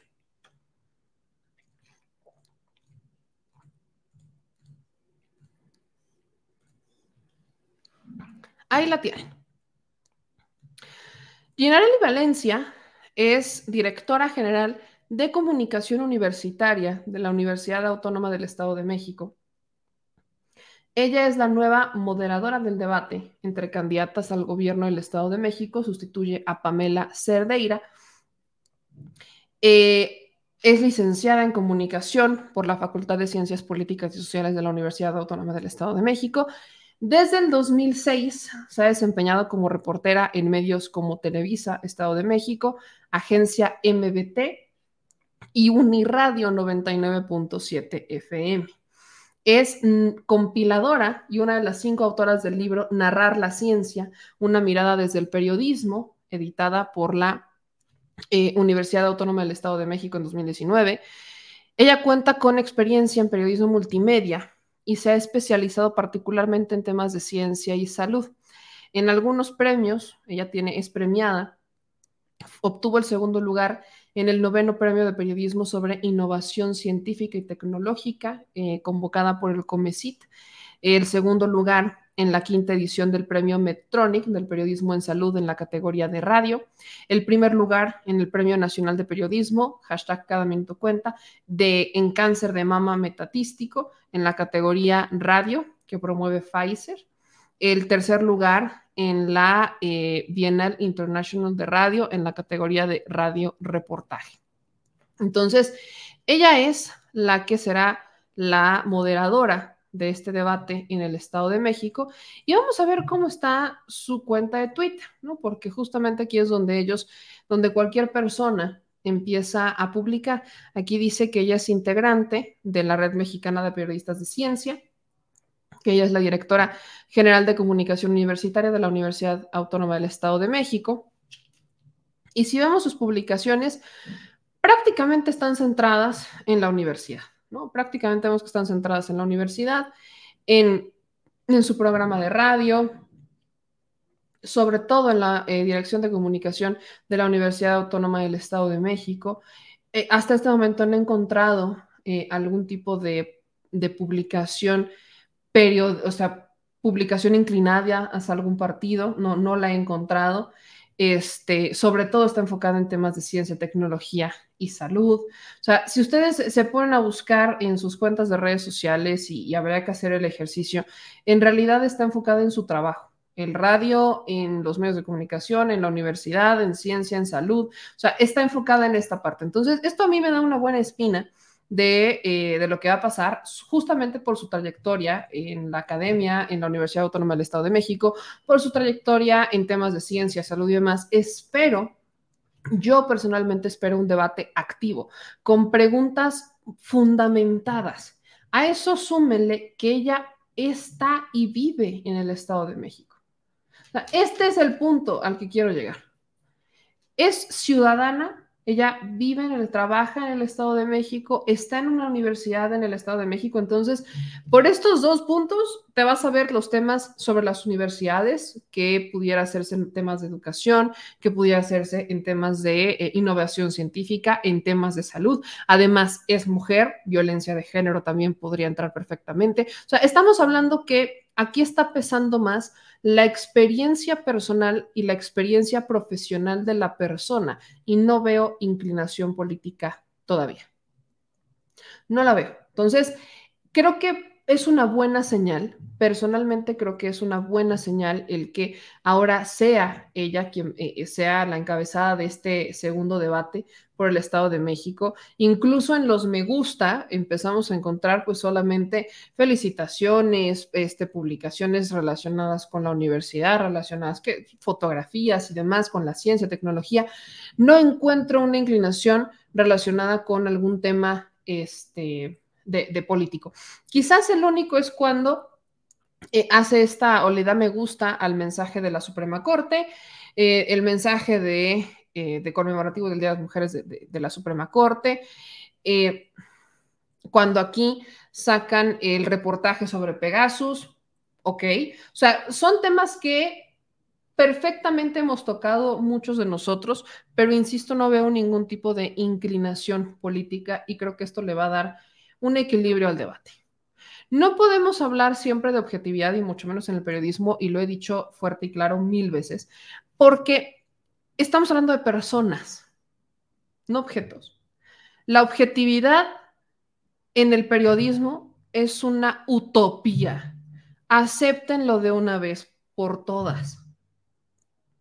Somos las personas las que decidimos qué mencionar, qué no mencionar, qué investigar, qué no investigar, a quién le vamos a preguntar, a quién no le vamos a preguntar. Lo más cercano a un ejercicio objetivo, que aún así no lo es, pero lo más cercano, es cuando buscas los dos lados de la historia, cuando vas por la vida buscando qué te dice A y qué te dice B. Y entonces los plasmas en un video, en un reportaje, en una nota, y dejas que los demás se generen su propio criterio. Eso es lo más cercano a una objetividad dentro de los medios de comunicación. Mm, eh, no existe, yo, yo sé que hay muchos que dicen que sí, pero yo no soy partidaria de esa creencia porque vuelvo al punto. Desde la decisión del por qué esta persona voy a entrevistar y no a esta, ahí ya empieza a existir esta subjetividad que le damos a los medios y a los reportajes. Hay quienes intentamos plasmar los lados de la moneda y quienes intentamos poner los escenarios lo más, lo, más reales posible, lo menos eh, inclinados posible, pero también se vale decir cuando estás dentro de los medios de comunicación, ¿qué piensas? ¿Qué opinas? Siempre dejando claro que es una opinión Las opiniones, por ende, no son notas y tampoco son verdades absolutas. Los errores que se han cometido en la prensa, que han cometido Ana Paula Ordorica, Pamela Cerdeira y muchos otros de los medios tradicionales, son que sus opiniones las consideran tan válidas como una nota de investigación. Y que solamente por el simple hecho de haber opinado, se debe considerar una verdad absoluta lo que dijeron. Y no es así. Lo que se normalizó fue la especulación. Lo que se normalizó fue que si me cae bien, entonces vamos a, tratarnos bien y, no va a pasar nada. Pero si me cae mal, me le voy con todo. Porque vale más a veces para los periodistas el que si me cae bien y el que si me cae mal. Sin dejar de reconocer que hay errores y que hay virtudes de los dos lados de la moneda. Ese ha sido el problema. Entonces, vamos a ver que va, todavía no cantemos victoria, pero al menos yo sí espero un debate mucho más equilibrado que el primero, donde Ana Paula Dorica brilló, hasta parecía que el PRI PAN le iba a terminar pidiendo este que, que, declinara a su favor o no sé, porque la moderadora se convirtió en otra candidata más. Así que vamos a ver qué pasará ahora en el Estado de México. Y hablando del Estado de México, las tragedias no se acaban. Miren, ¿Ustedes ubican como este meme de cuando las personas eh, tienen mala suerte y andan con una nubecita para todos lados y así? Bueno, pues parece que Alejandra Almoral, la neta es que ya hasta me da tristeza. Lo voy a decir, ya me da tristeza. Porque ya van más de dos eventos, yo creo que son tres eventos, donde la terminan abandonando o algo sale mal por el clima. O sea, ya deberían tomarlo hasta como una señal divina, pero son tercos. ¿Qué es lo que pasó? Pues que otra vez un evento Alejandra del Moral se frustró porque que les cayó, que les cayó el mal clima.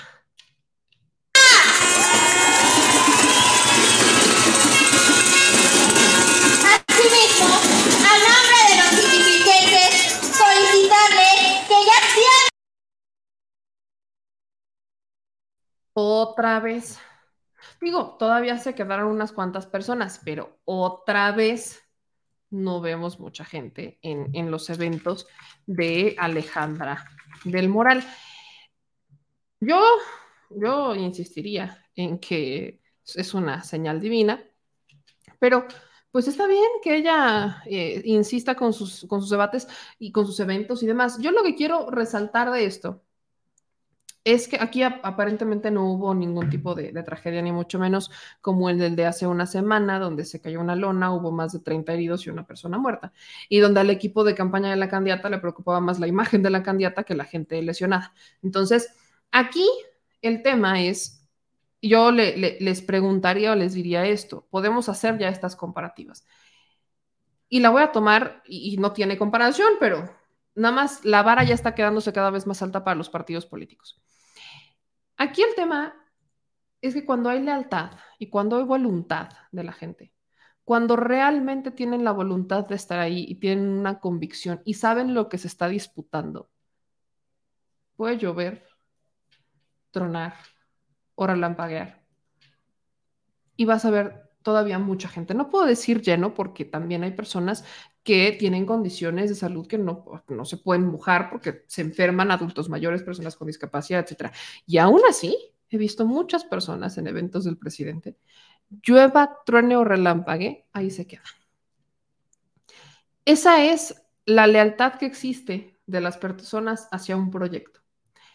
Y yo no he visto a ningún político, ni uno solo, ni un solo político levantar ese nivel de lealtad en el campo, en el territorio. Porque en las redes sociales se pueden hacer muchas cosas. De hecho, ahorita vamos a hablar sobre los fans de los presidenciables. De verdad que en las redes sociales las pasiones siempre pueden estar, pero pues uno está cómodo en su casa, ¿no? Acostadito, sentado, tuteando, trabajando, etc. Pero quienes realmente están convencidos salen a las calles. Llueva, truena, relampague, salen. Porque saben lo que van a defender o saben lo que quieren que se cambie. Y yo no he visto en ningún político actual ese nivel de compromiso. No, he visto que generen ese nivel de compromiso con la gente. Que con el simple hecho de decir, vamos a salir a la calle porque vamos a luchar por nuestros derechos, la gente diga, vamos. Solamente se lo he visto al presidente Andrés Manuel López Obrador. Solamente se lo he visto a él. A nadie más. A nadie más. Y esto también aplica para los del propio partido del presidente, ¿no? Pero sobre todo para la oposición, porque ellos van con la bandera de regresar, ellos van con la bandera de, vamos a, a defender nuestro territorio, en el caso del Estado de México. Incluso tenemos a personajes como Lía Limón, que ya salió a dar porras y tiene un punto Lía Limón, ¿no? Porque pone su propio caso como ejemplo, diciendo que eh, las encuestas pues no definen en realidad si la persona va a ganar o no, ¿no? Aquí está este tuit de Lía Limón, actual alcaldesa del Álvaro Obregón, diciendo justo esto. En el Edomex lo va a ganar Alejandra El Moral, quienes por ver algunas encuestas piensan lo contrario, solo échenle un ojo a la mayoría de las encuestas de la Ciudad de México en 2021. Alguna, como esta, en Álvaro Obregón, nos ponían 20 puntos abajo y gané por 21, no más se equivocó por 41. Y esta es Encol. Claro que las encuestas no, o sea, no porque en la encuesta salgas arriba quiere decir que ya, ya chiflaste, ya te puedes sentar y esperar a que llegue el día de la elección. O sea, sin tampoco son runas que te van a leer el futuro. Son censos que van midiendo qué tanto la gente está generando una simpatía hacia tu proyecto o no. Y para tener una valoración correcta de las encuestas hay que analizar la metodología a quiénes se les preguntaron y a dónde. Porque no es lo mismo la gente del Álvaro Obregón que la gente de Catepec, por ejemplo. No es lo mismo los de una colonia eh, que tiene todos los servicios a los que tiene una colonia que ni siquiera tiene pavimentación. No es lo mismo, no van a opinar igual. Por eso siempre es importante conocer la metodología de las encuestas y encima tener claro que hay encuestadoras a las que simplemente no les interesa la credibilidad de sus metodologías y lo único que hacen es aceptar la lana. Hemos visto casos como el de Massive Caller y hemos visto casos como los de Alejandro Moreno Cárdenas que le ha pagado más de una encuestadora para que publique a su favor. Es más, en estas elecciones, la única encuestadora que yo he visto que pone a Alejandra Moral arriba es la de Massive Caller. Es la única. Todas las demás encuestas que veo de la maestra Delfina la mandan hasta arriba. Y lo que también puedo decir es que he visto que no se están dejando llevar por las encuestadoras. Sí, la encuesta maneja que está hasta arriba, qué padre, pero eso no quiere decir que ya se va a quedar en su casita y que se va a esperar a que llegue este el primer domingo de junio y va a esperar a ganar. Obviamente no, sigue recorriendo municipios, sigue convocando gente, sigue hablando con la gente, sigue en reuniones. No, cuando alguien va tan arriba, normalmente se empiezan a, a conchar y empiezan a dejar de ir a ciertos eventos. Aquí yo no veo qué está pasando. Entonces, no cante victoria nadie, pero hay que decir que al menos públicamente al PRI algo que no le había pasado era esto, eventos pasivos. En la historia del priismo, los que hemos estado trabajando en el PRI, los que vivimos en el PRI en algún momento, los que militamos o estuvimos dentro, sabemos que estos eventos vacíos, yo voy a repegue, no son normales. ¿Por qué? Ya se los he explicado muchas veces. Gran parte de las personas que van son acarreados y garantizan con una buena lana que lleguen las personas y se queden. Pero, ¿qué es lo que debes de asegurar en los eventos de campaña cuando vas a llevar acarreados? Consejo para los priistas, por cierto. Pónganles carpas. Y que sean buenas carpas para que no se vuelen. Porque si la gente que estás llevando a fuerza no la tienes cómoda, se va regla básica de acarreados. Lo deberían saber en el PRI. Es más, con esto les puedo decir, y ya lo habíamos mencionado con mi querido Álvaro Arreola, que voy a invitar la semana pasada, pues para hacer un corte de caja en las elecciones. Algo que habíamos hablado con él es que efectivamente hay algo en lo que Alejandra Almoral tiene razón. Ella no viene del prismo de Atlacomulco. Porque si viniera del prismo de Atlacomulco, estas cosas no estarían pasando.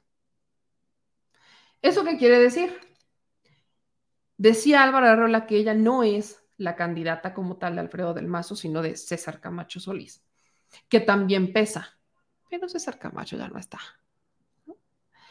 Entonces, Alejandra del Moral no tiene el apoyo ni siquiera de sus propios, o sea, no, tiene un apoyo generalizado dentro del PRI. Y cuando no tienes el apoyo de toda tu gente en una elección tan importante como es del Estado de México, las posibilidades que tienes de ganar son mucho menores, porque te podrán jurar lealtad, pero el día de las elecciones te traicionan. Y por lo que sé, hay muchos alcaldes en el Estado de México, priistas, que le dicen a Alejandra del Moral, sí, sí, sí, está bien, pero que prefieren votar e inclinar la balanza hacia Morena, sobre todo por la continuidad del proyecto hacia 2024, porque algo que nadie puede dudar, ni Adela Micha puede negarlo, nadie lo puede negar, más que Lili Telles y ellos, es que Morena va a ganar en el 2024. Entonces, muchos alcaldes en el Estado de México lo que están buscando es aliarse con alguien de la 4T para tener un futuro en el 2024.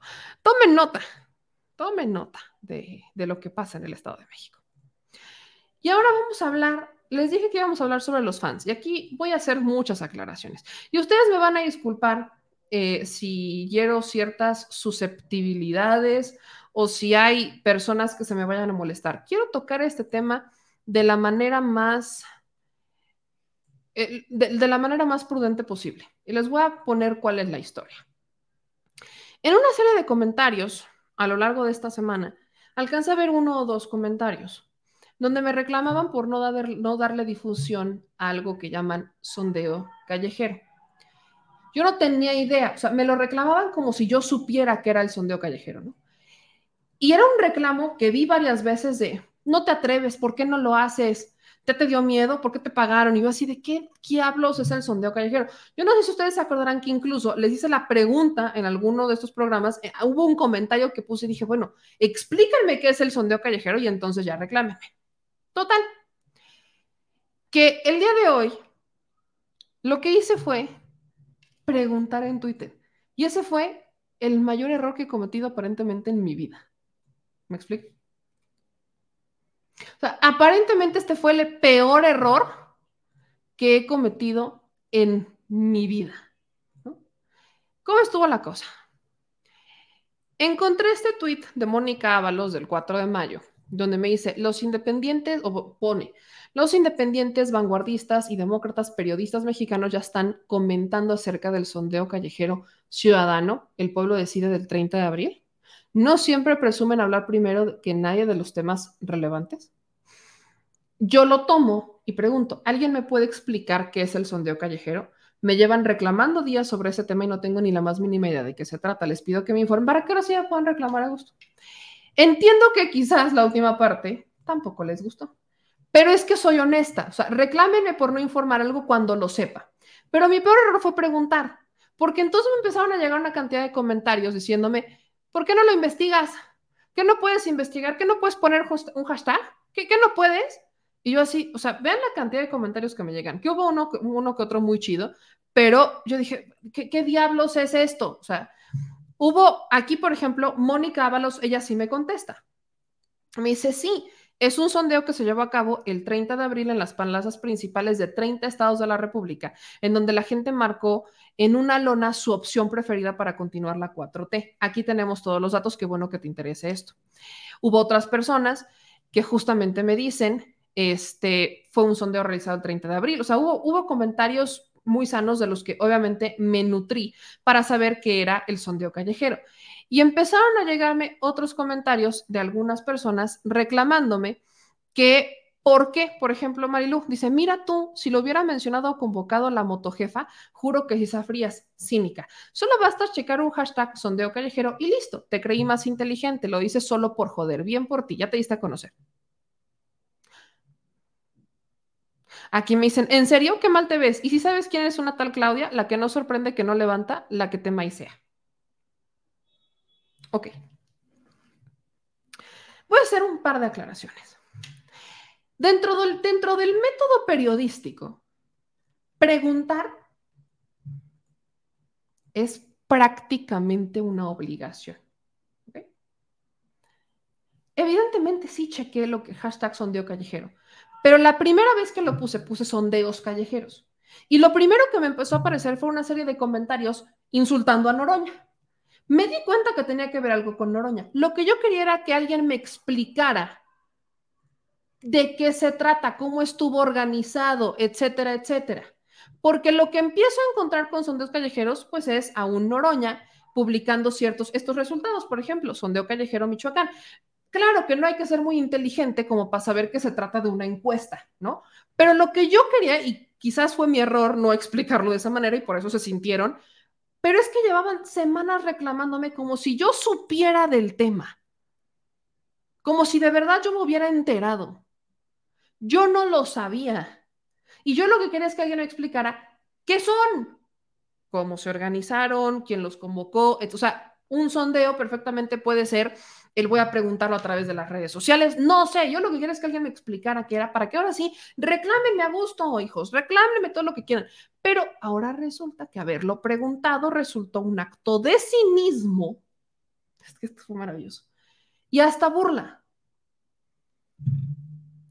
Uno, no tenemos la obligación de saberlo todo, ¿ok? No es mi obligación saberlo todo. No tengo por qué saberlo todo, ¿ok? Por eso pregunto. Por eso justamente uno pregunta. ¿Me explico? Es lo que pasa. Así que, dicho eso, para los que se enojaron porque consideraron que era una burla que yo les preguntara que era un sondeo callejero, déjenme solo recordarles que parte del método periodístico es preguntar. Nada más eso preguntar.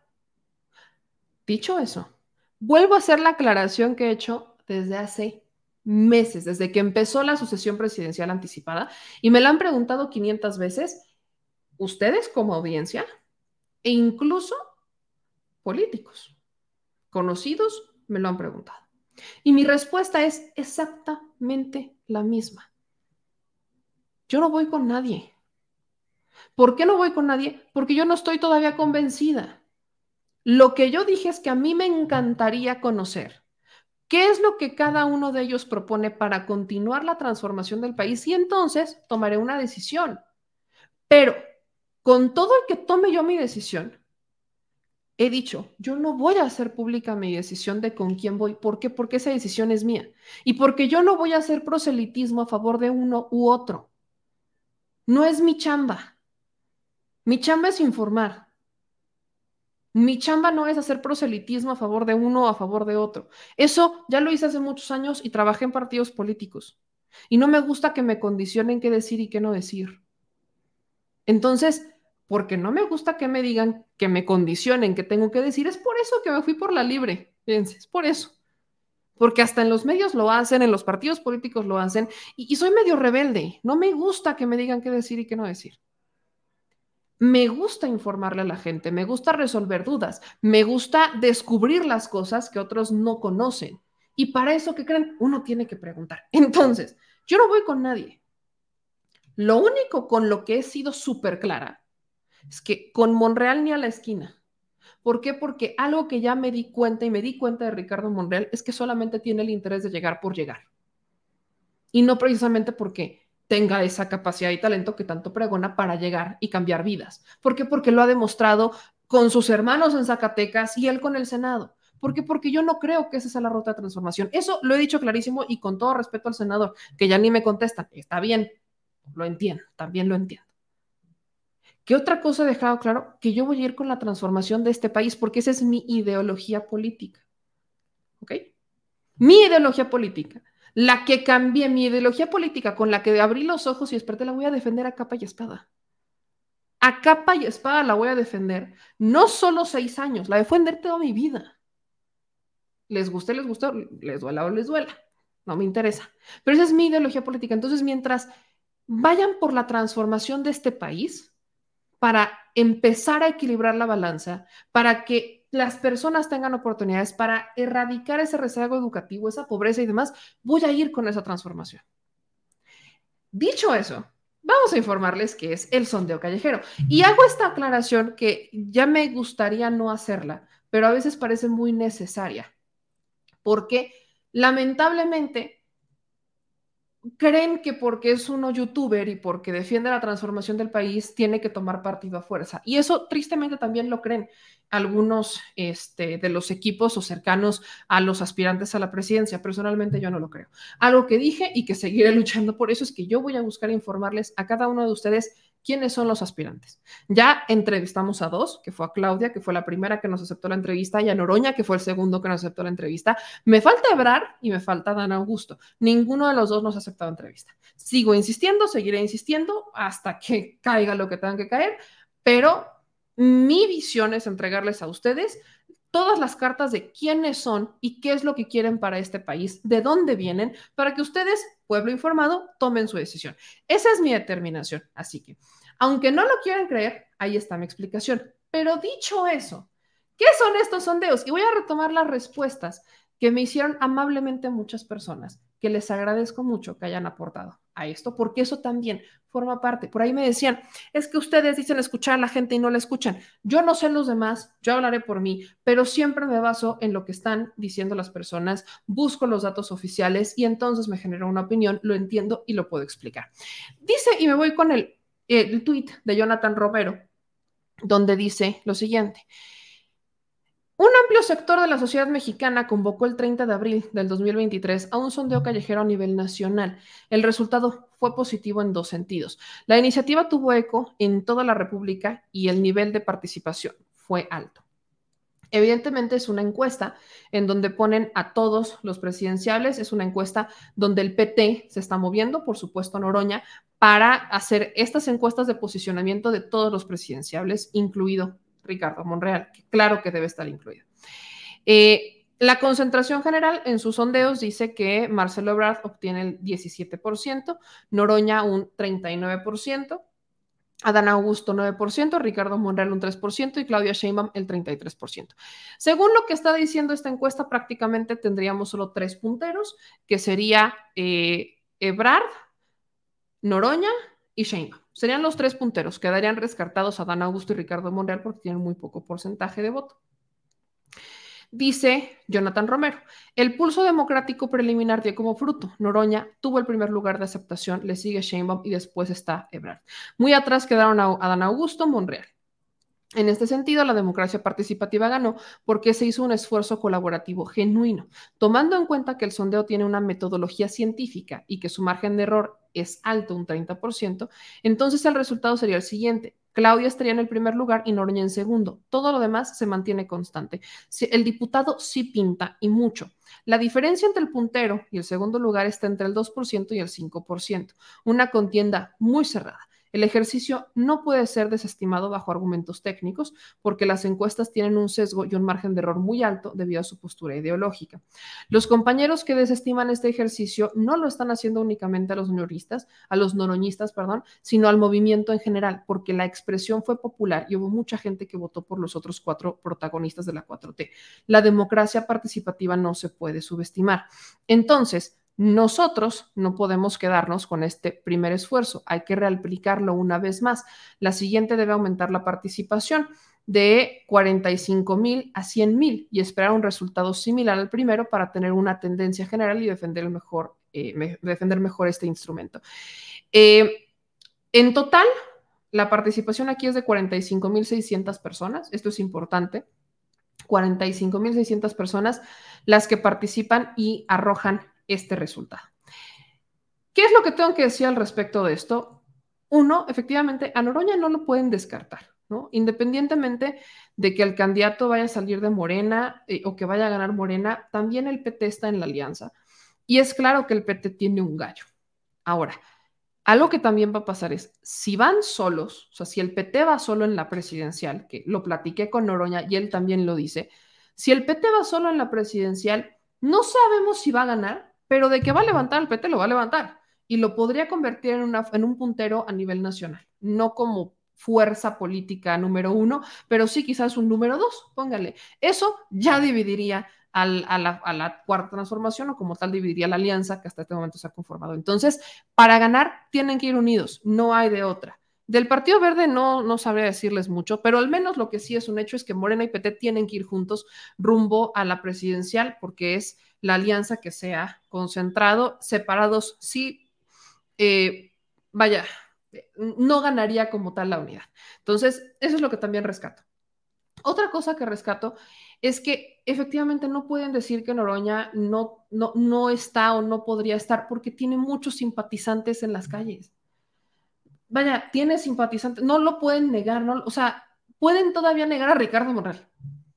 Porque Ricardo Monreal, con mucho que vaya a sus eventos y demás, es como pura faramaya.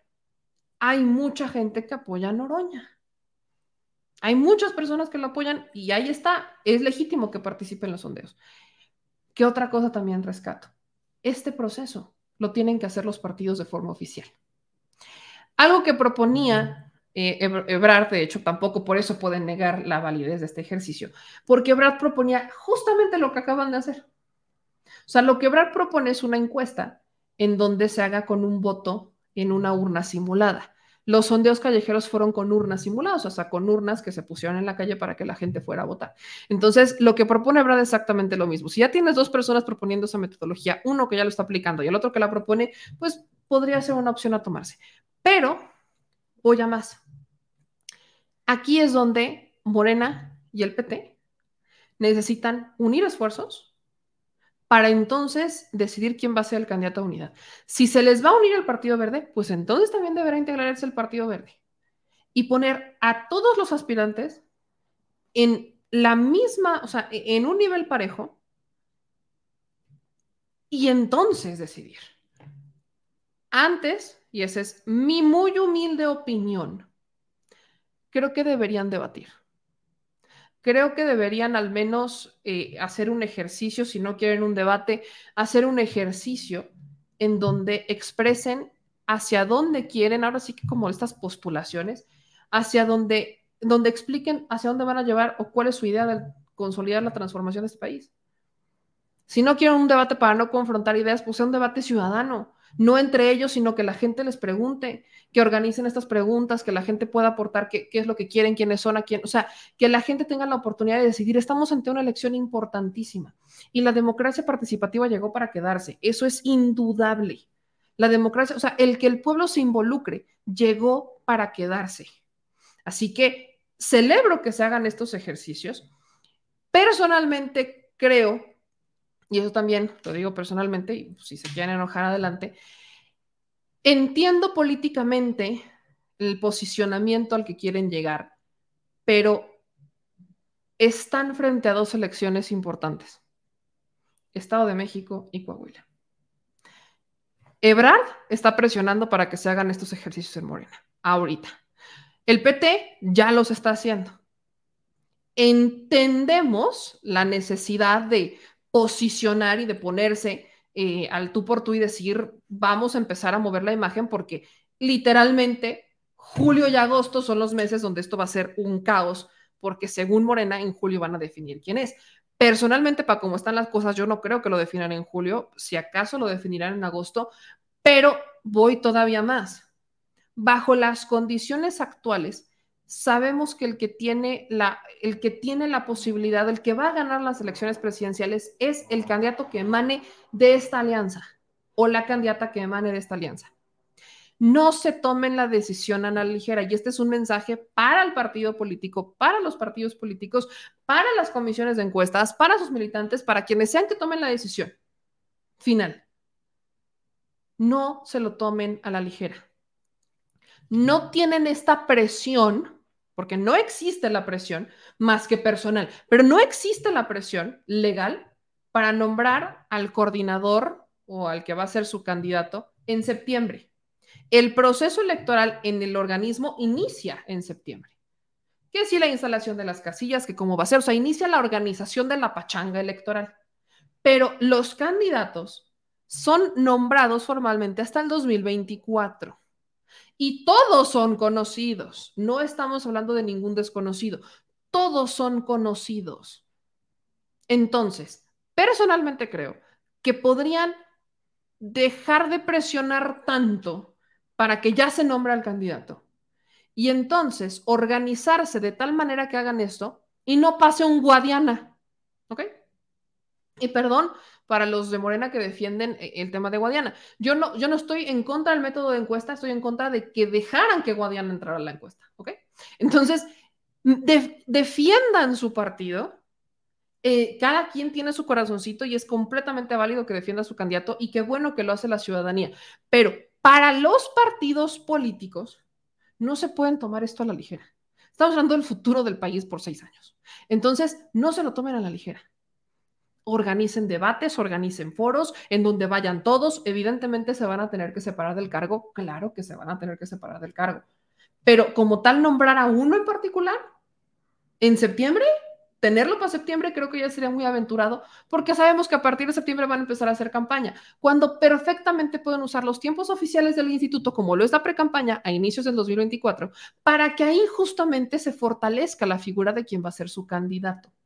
La bandera es clara no se lo tomen a la ligera. Esa es mi opinión, no tienen que estar de acuerdo, pero personalmente creo que pueden no ir tan rápido con esto de los sondeos oficiales. Los ciudadanos, qué maravilla que los están organizando, qué maravilla que los ciudadanos están participando de esa manera, maravilloso, pero los partidos, para organizarlo de manera oficial, no se lo tomen a la ligera. No dejen, no se dejen, no, vayan a ceder a las presiones de él. Ya, y ahora, y luego, ya se parecen al burrito de Shrek, llegando al palacio de, ya llegamos, ya merito, ya merito. no, por favor, no. Favor de tomárselo con toda la seriedad que significa entregar la batuta del país por seis años. No es un tema a la ligera. Ahí está mi opinión y ahí está lo que es el sondeo este callejero.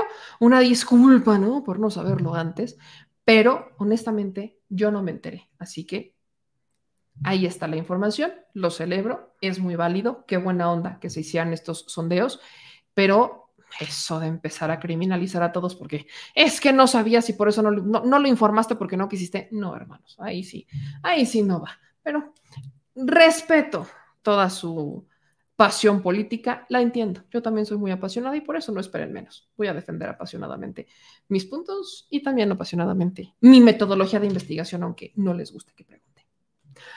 Vámonos al último tema. Este es maravilloso, porque aquí también tengo mucho que decir y Vamos a concentrarnos. ¿Qué es lo que pasa en torno al hijo del presidente Andrés Manuel López Obrador? Esta es maravillosa. Una serie de reportajes, otra vez de Mexicanas contra la Corrupción y la Impunidad, empezaron a eh, sacar como una nota el que el hijo del presidente, José Ramón López Beltrán, estaba involucrado en un conflicto de interés porque renta una casa que pertenece al asistente de la titular de la jornada. Y el conflicto de interés estaría porque la jornada es el medio de comunicación que más dinero recibe en esta administración. Esa es la premisa de la investigación. Volvemos a la parte de la renta, ¿me explico? Vuelvo a la parte de la renta. Eh, algo que estipulan es que es una casa en renta, no niegan que sea una casa en renta. Entonces, es exactamente lo mismo que pasó con la casa de, Houston. Hablan de un conflicto de interés. Yo no sé quién sería, y con todo respeto lo digo, no, no lo digo por el hijo del presidente, sino por... No sé quién sería tan estúpido como para involucrarse en un asunto de favores, vivir en una casa a cambio de favores, en este caso la teoría es que les entregan contratos a cambio de que el hijo del presidente esté ahí, y encima pagar una renta. No logro entenderlo. O sea, de verdad no lo entiendo. Yo, perdónenme, pero no lo entiendo. Normalmente los mecanismos de, eh, de, este tipo de delitos, de, de, delitos de corrupción o de, este, no sé, de conflictos de interés, se da cuando justamente hay un beneficio para ambas partes. ¿Ok? Aparentemente aquí el único beneficio es vivir en una casa en Coyoacán. Una casa que aparte vale no más de 3 millones, o sea, no más de 4 millones de pesos, ¿ok? Entonces, yo, yo, sigo dándole vueltas al asunto, muchas vueltas al asunto, porque no logro encontrarles el conflicto de interés. Si no pagaran una renta y, y fueran contratos billonarios, ok, pudiera entonces hablar de un conflicto de interés, ¿no? Pero no es así. Y ahí van unas cosas que hay que precisar que evidentemente se les olvidan a los medios como Mexicanos contra la Corrupción y la Impunidad. Empiezo con este hilo de Roberto Madrazo. Échense esta. El que está detrás de Latinus, por cierto. Primer acto, José Ramón es descubierto viviendo como rico en Houston, en la casa del contratista de su padre. Segundo acto, José Ramón es descubierto viviendo como rico en Coyoacán, en la casa de la contratista de su padre. Tercer acto, José Ramón es descubierto huyendo como rico a España. ¿Cómo se llama la obra? Delito de cohecho. Y pone el artículo 52 de la Ley General de Responsabilidades Administrativas. Lo voy a leer todo, ¿eh? Que dice lo siguiente. Incurrirá en cohecho y, digo, el servidor público, dato curiosísimo. ¿Alguien sabe si el hijo del presidente es servidor público? Porque hasta donde yo sé, no. Pregunto. Pero el servidor público que exija acepte, obtenga o pretenda obtener por sí o a través de terceros con motivo de sus funciones. ¿Alguien sabe otra vez? Pregunto, ¿en qué dependencia o en dónde elijo el presidente servidor público? Porque sigo sin saber, no trabaja en el gobierno federal, pero, ok, dos puntos a resaltar. Con motivo de sus funciones, cualquier beneficio no comprendido en su remuneración como servidor público, que podría consistir en dinero, valores, bienes muebles o inmuebles, incluso mediante enajenación en precio notarialmente inferior al que se tenga en el mercado. Hasta parece que estamos hablando del cartel inmobiliario, ¿verdad? Ah, pero no, es el hijo del presidente, ok. Donaciones, servicios, empleos y demás beneficios indebidos para sí o para su cónyuge, parientes consanguíneos, parientes civiles o para terceros con los que obtenga relaciones profesionales, laborales o de negocios, o para socios o sociedades de las que el servidor público o las personas antes referidas formen parte. En esta última parte, entonces, entenderíamos que la idea de Madrazo es que el presidente es el que tiene el conflicto de interés porque su hijo entonces estaría recibiendo beneficios por un contrato que le está dando a la jornada. Yo de verdad que estoy intentando agarrarle el hilo a, estas investigaciones periodísticas, ¿eh? de verdad intento de, de, de toda manera decirlo. Pero ¿saben cuál es la bronca? Que según el propio reportaje de Mexicanos contra la Corrupción y la Impunidad, el conflicto de interés no es de el presidente. No, e, el presidente, o sea, el conflicto de interés, este, pues no, no está constituido como tal con e, el presidente Andrés Manuel López Obrador, ¿no? Subieron un video a TikTok explicando cuál era el sentido de su nota. Yo se los quiero compartir. Nada más para que ustedes le calen qué es lo que están diciendo estos medios, porque yo sigo sin tenerlo claro, pero ahí les va. El hijo del presidente vive en una casa relacionada con el periódico que recibe más contratos del gobierno y tenemos las evidencias. Y muchos dicen que es un tema entre particulares y que en realidad no hay ningún problema, pero en realidad se trata de un conflicto de interés. Te contamos por qué.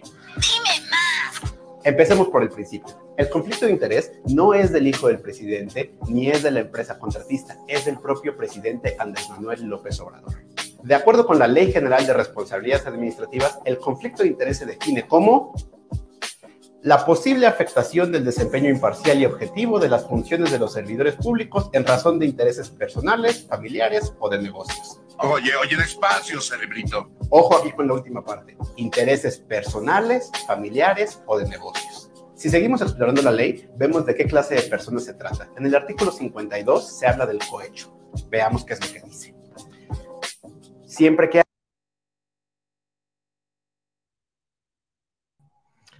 que haya beneficios indebidos para sí o para su cónyuge, parientes consanguíneos, parientes civiles o para terceros con los que tenga relaciones profesionales, laborales o de negocios, o para socios o sociedades de las que el servidor público o las personas antes referidas forman parte. Puede ser que el presidente sea muy honesto. Eh, yo no fui.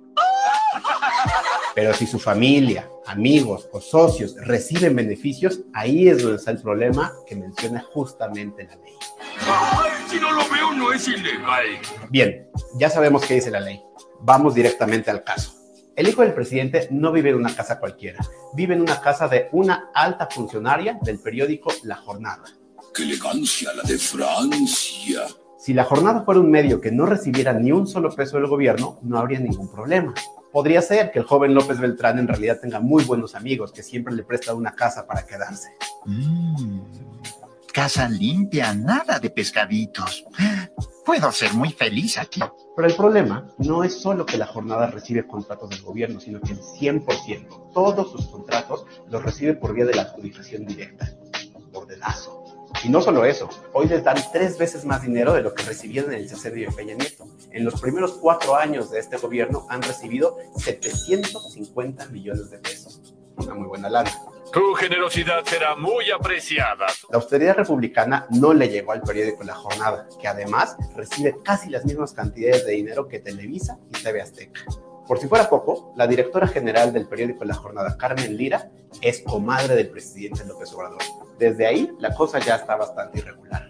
Entonces, recapitulemos. La jornada recibe muchos más contratos que antes. Esos contratos los entrega el gobierno de Andrés Manuel López Obrador vía del dedazo. Y una alta funcionaria de esta empresa le facilita casas a la familia del hijo del presidente. Este triángulo precisamente es lo que define el conflicto de interés y por eso esto es un problema. Negocios jugosos al amparo del poder, como dirían por ahí. Entonces, ¿esto es conflicto de interés o no? No, no, no, no, no, no, no, no, no, no, no. Bueno, sí. Ahora, hay algunas cositas que a mexicanos contra la corrupción se les olvidan. Pero no se preocupen, aquí estoy para recordárselas. Pónganme muchísima atención. Dicen, la premisa de esto es que la jornada recibe muchísimo más dinero en esta administración que la que recibía en administraciones pasadas. Tan solo en cuatro años del gobierno del presidente López Obrador recibe, recibió 750 millones de pesos. Entonces, como es la empresa de medios de comunicación, aparte, a, eh, por adjudicación directa, la empresa de medios de comunicación que más dinero recibe por parte del gobierno para comunicación social, y el hijo del presidente está viviendo en esa casa, es clarísimo el conflicto de interés. O sea, el presidente estaría beneficiando a esta empresa, a la empresa de efectivamente su comadre Carmen Lira, para que entonces su hijo esté viviendo en una casa rentada en Colocan. ¿El escándalo es por 750 millones de pesos? Datos curiosos.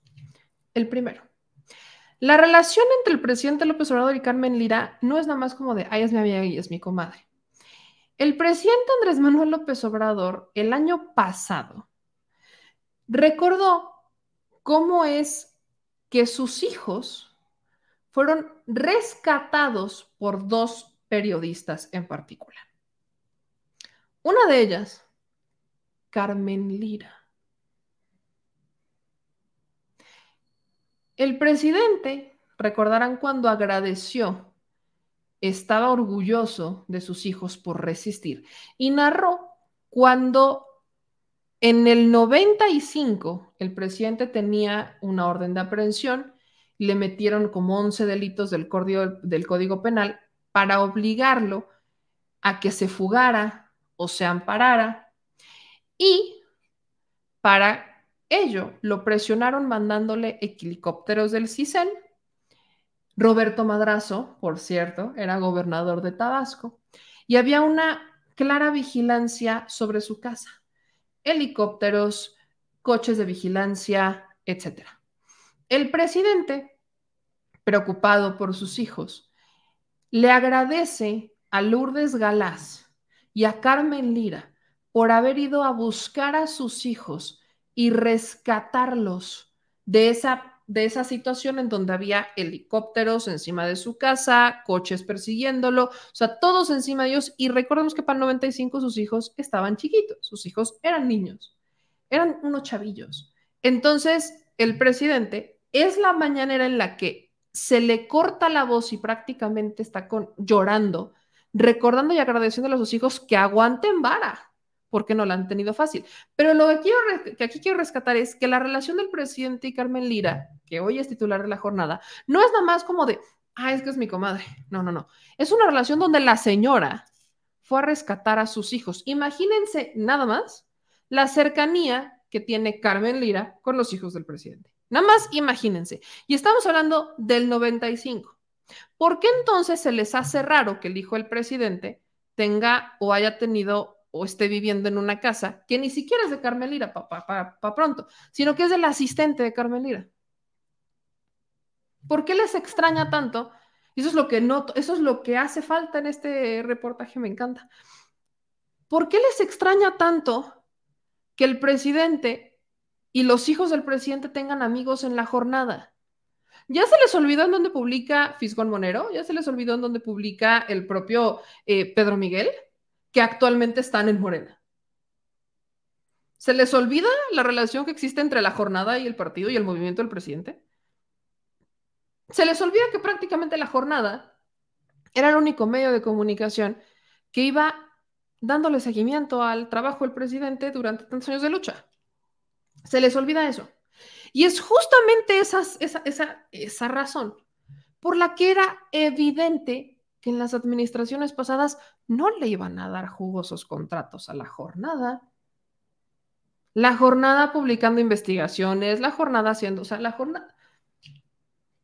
Pero ¿a quiénes iban esos jugosos contratos? Porque aquí la bronca, todo el conflicto de intereses por 750 millones de pesos en cuatro años. Así que permítanme hacer una recopilación de todo lo que le han entregado o lo que entregaron y solamente me voy a ir a la administración de Peña, a los medios de comunicación. Vamos a ver paso a paso. Esta gráfica muestra solamente el 2021 cuánto es lo que recibían los medios de comunicación. Con esto que quiero establecer, efectivamente la jornada es el medio de comunicación que más recursos recibe en esta administración. Yo insisto, no es ningún tipo de casualidad en los medios de comunicación, la publicidad oficial, el origen de entregar recursos a publicidad oficial, es para que la información llegue a la gente que va a ser beneficiada de los resultados de este gobierno, ¿me explico? Entonces, yo les voy a poner un ejemplo. Cuando fui a Chiapas, yo no vi eh, que estuvieran los periódicos del Universal, ni que estuviera el Reforma, ni mucho menos el Financiero. Lo que yo vi es que estaba la jornada. Entonces, una de las primeras premisas para entregar recursos de presupuesto oficial es que justamente llegue al objetivo meta o al beneficiario de quién es eh, el que va a recibir el programa social. Si estamos hablando que los programas del presidente prácticamente se enfocan en las clases más bajas y se están enfocando en el sureste mexicano, en donde no está circulando en todos los municipios, la, este, digo, eh, el universal, el financiero o el reforma, y si está circulando la jornada, ¿por qué se les hace ilógico que se entreguen recursos a este medio de comunicación? O sea, partamos por el objetivo meta. Partamos solo por el objetivo meta, ¿ok? Es lógico. Ahora, el objetivo meta de la administración de, este, de López Obrador, el objetivo, el objetivo este, meta de, de, Peña Nieto, evidentemente no eran las clases más bajas. Por supuesto que no, no, había manera. ¿Por qué habrían de ser ellos si nunca fueron beneficiarios más que de los desfalcos? Entonces, hay una razón de ser por el cual no es el primero al que le entregan recursos en esta administración, en, en administraciones pasadas, pero sí en esta. Acto 2. Aquí está una comparativa nada más, hay nada más, del 2014. Esto es en la administración de Enrique Peña Nieto. ¿Quién está hasta arriba? Televisa.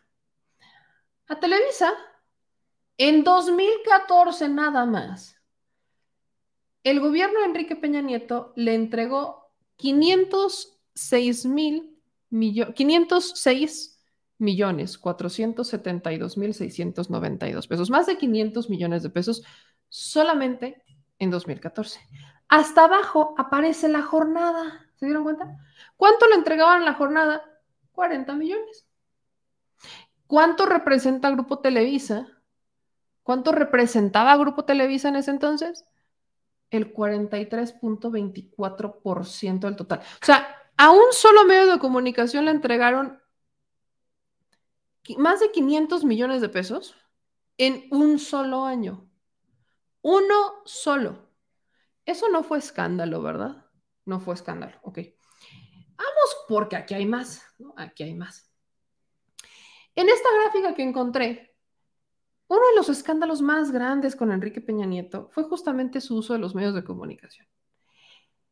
En 2018, Enrique Peña Nieto se, des se, despide con un presunto gasto irregular en publicidad oficial, que incluía pautas fantasma y aumentos de presupuesto injustificados. Es decir, a Enrique Peña Nieto le aprobaban 80 millones de pesos en publicidad y el señor se los gastaba y entonces de la nada empezaba a gastar más en publicidad.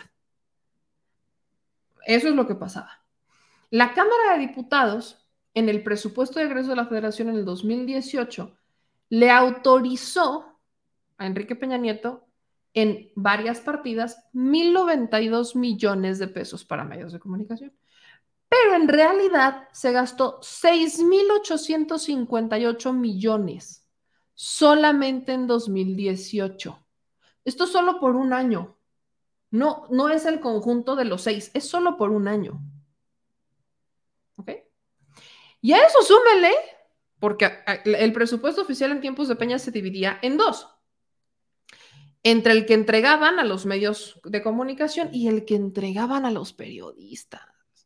Y aquí entonces empieza a aparecer cuánto le entregaron durante la administración, por ejemplo, de Peña Nieto a Beatriz Pajés, a su grupo editorial.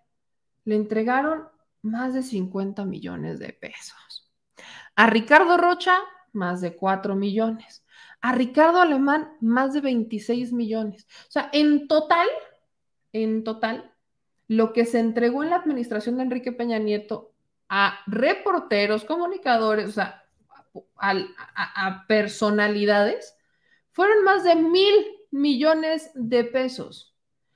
Esos mil millones de pesos, además de los miles de millones de pesos que le entregó a los medios de comunicación. Entonces, lo que aquí me brinca es lo siguiente. Si ya sabían, porque esto no es que no lo sepan, ¿eh? claramente saben ¿Por qué a la jornada no le entregaban recursos en la administración pasada? Y en pasadas, ¿eh? Eso claramente lo saben. Lo saben bien porque los que justamente hoy están publicando este tipo de notas eran de los más beneficiados en presupuesto oficial. No solo acompaña, también con Caldera. Entonces, ¿saben por qué? Pero con todo y todo, deciden que hay un conflicto de interés por 750 millones de pesos en cuatro años por una casa rentada. ¿Me explican? Me explican, porque me encanta cuando hacen estas eh, reportajes a medias, ¿no? Ahí les va este comparativo. Hay nada más el primer y segundo año de administración, nada más. En el primer año de Enrique Peña Nieto se gastaron 14 mil millones en medios, nada más en el primer año. En el primer año del presidente López Obrador se gastaron 3 mil. En el segundo año del de, Enrique Peña Nieto se gastaron 11 mil millones de pesos. En el segundo año de Andrés Manuel López Obrador se gastaron 2.200. Es más, el propio gobierno del presidente Andrés Manuel López Obrador se puso un tope de gastos en los medios de comunicación por año que no supera los 6 mil millones, son 5 mil 200, 5 mil 800 millones de pesos. Es lo único que pueden gastar. Y el único que hizo una regulación de cuánto le va a entregar a los medios de comunicación y la manera de entregarlos fue el gobierno del presidente López Obrador. Porque les recuerdo, les recuerdo que Enrique Peña Nieto dejó algo llamado la ley Chayote. ¿Se les olvida? Yo se las recuerdo. La ley Chayote fue la manera en la que Enrique Peña Nieto se salió por la tangente para seguir entregándole tantos millones de pesos a medios de comunicación y periodistas, reporteros, comunicadores de manera discrecional. Lo que deberíamos de estar debatiendo, que considero que deberíamos de debatir, es que no se ha regulado eso y que la Corte desde hace varios años le ha, o sea, obligó a la Cámara de Diputados a regular las leyes secundarias de esa ley para que no sea nada más la decisión del gobierno, porque es decisión del gobierno entregar los recursos de esta manera, sino que sea ley obligatoria. ¿Qué es lo que hace el presidente? Decir, se les van a entregar contratos por proyecto, no de forma generalizada. Entonces, no es como que nada más de comunicación social, te voy a entregar tantos y entonces sepa Dios qué hacían con, esos, este, con ese dinero.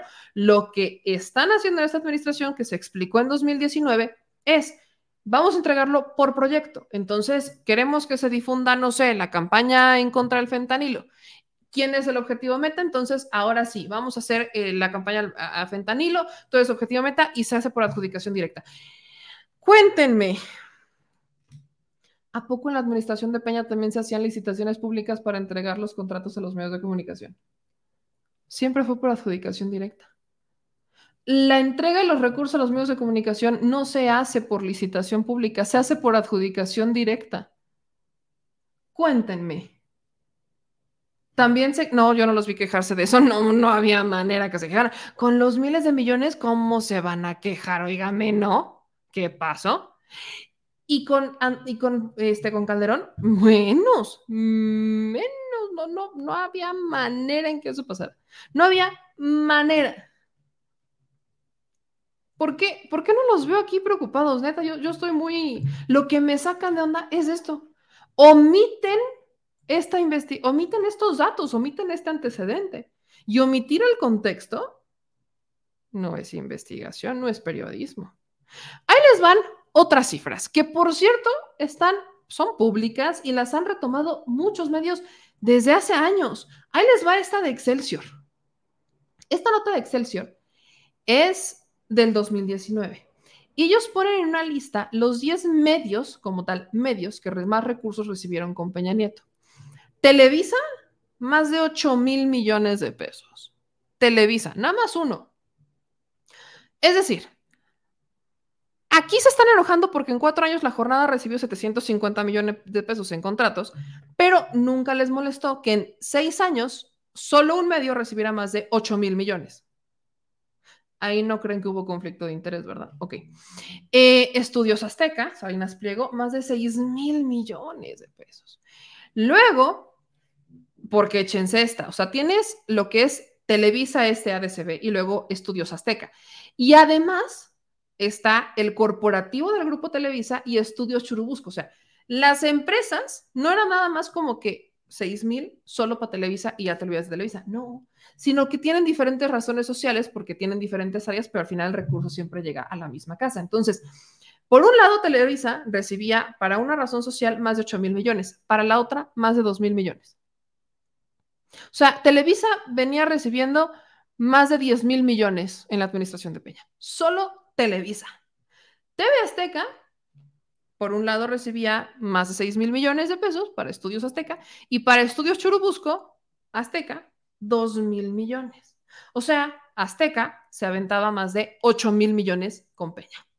El Universal, que fue el favorito de Peña, medio digital, prensa escrita, recibió más de 1.500 millones de pesos el Universal. Y además, columnistas del Universal también recibían su parte. Excelsior eh, recibía más de 1.072 millones de pesos. Imagen Televisión, también más de mil millones. Eh, la Organización Editorial Mexicana, más de mil millones. Eh, grupo de radiodifusores, o sea, Grupo Fórmula, más de mil millones. el Sistema Público de Radiodifusión del Estado mexicano, 868 millones porque no cuestionaban, no, no los vi cuestionar eso. Luego, échense esta. Eh, también estaba la agencia Starcom Worldwide, que tenía alianzas con Facebook, Twitter y YouTube. Esta empresa recibió un contrato por más de 1.300 millones y otro por más de 1.097 millones. Entonces, cuéntenme, ¿dónde está su moralidad a la hora de hablar de los presupuestos y conflictos de interés? Y ojo, no estoy diciendo que no, o sea, que porque existieron antes, no los, vaya, porque, no, porque crean que existen ahorita, no los cuestionen. Adelante. Es solamente que yo no entiendo de dónde sacan el conflicto de interés. Cuando el hijo del presidente no es funcionario público, no es servidor público, ni mucho menos. Pero resulta que ha estado con su papá y ha acompañado a su papá toda su vida, que sí estuvo involucrado en Morena y que tiene amigos que por supuesto también son amigos del presidente. Entonces, me están diciendo que su línea del tiempo, su hipótesis, que por cierto no está comprobada, porque ni siquiera está comprobada, me están diciendo que su hipótesis de conflicto de interés está sustentada por contratos de 750 millones de pesos en cuatro años y que el supuesto beneficio es una casa rentada en Coyoacán para el hijo del presidente, pero nunca se les ocurrió preguntar por los más de 10 mil millones de pesos que se entregaron a Televisa en seis años. 10 mil millones de pesos. 10 mil. Ahí no hubo conflicto de interés entonces. Todo bien, ¿verdad? Todo bien, todo cool. Ese es el problema de estas notas de mexicanos contra la corrupción y la impunidad, que no se fijan en el antecedente, no les interesa explicarle a la gente la historia y solamente están alimentando la narrativa de gente que está en contra del presidente y que como no pueden con él van contra sus hijos. Esa es la única dinámica.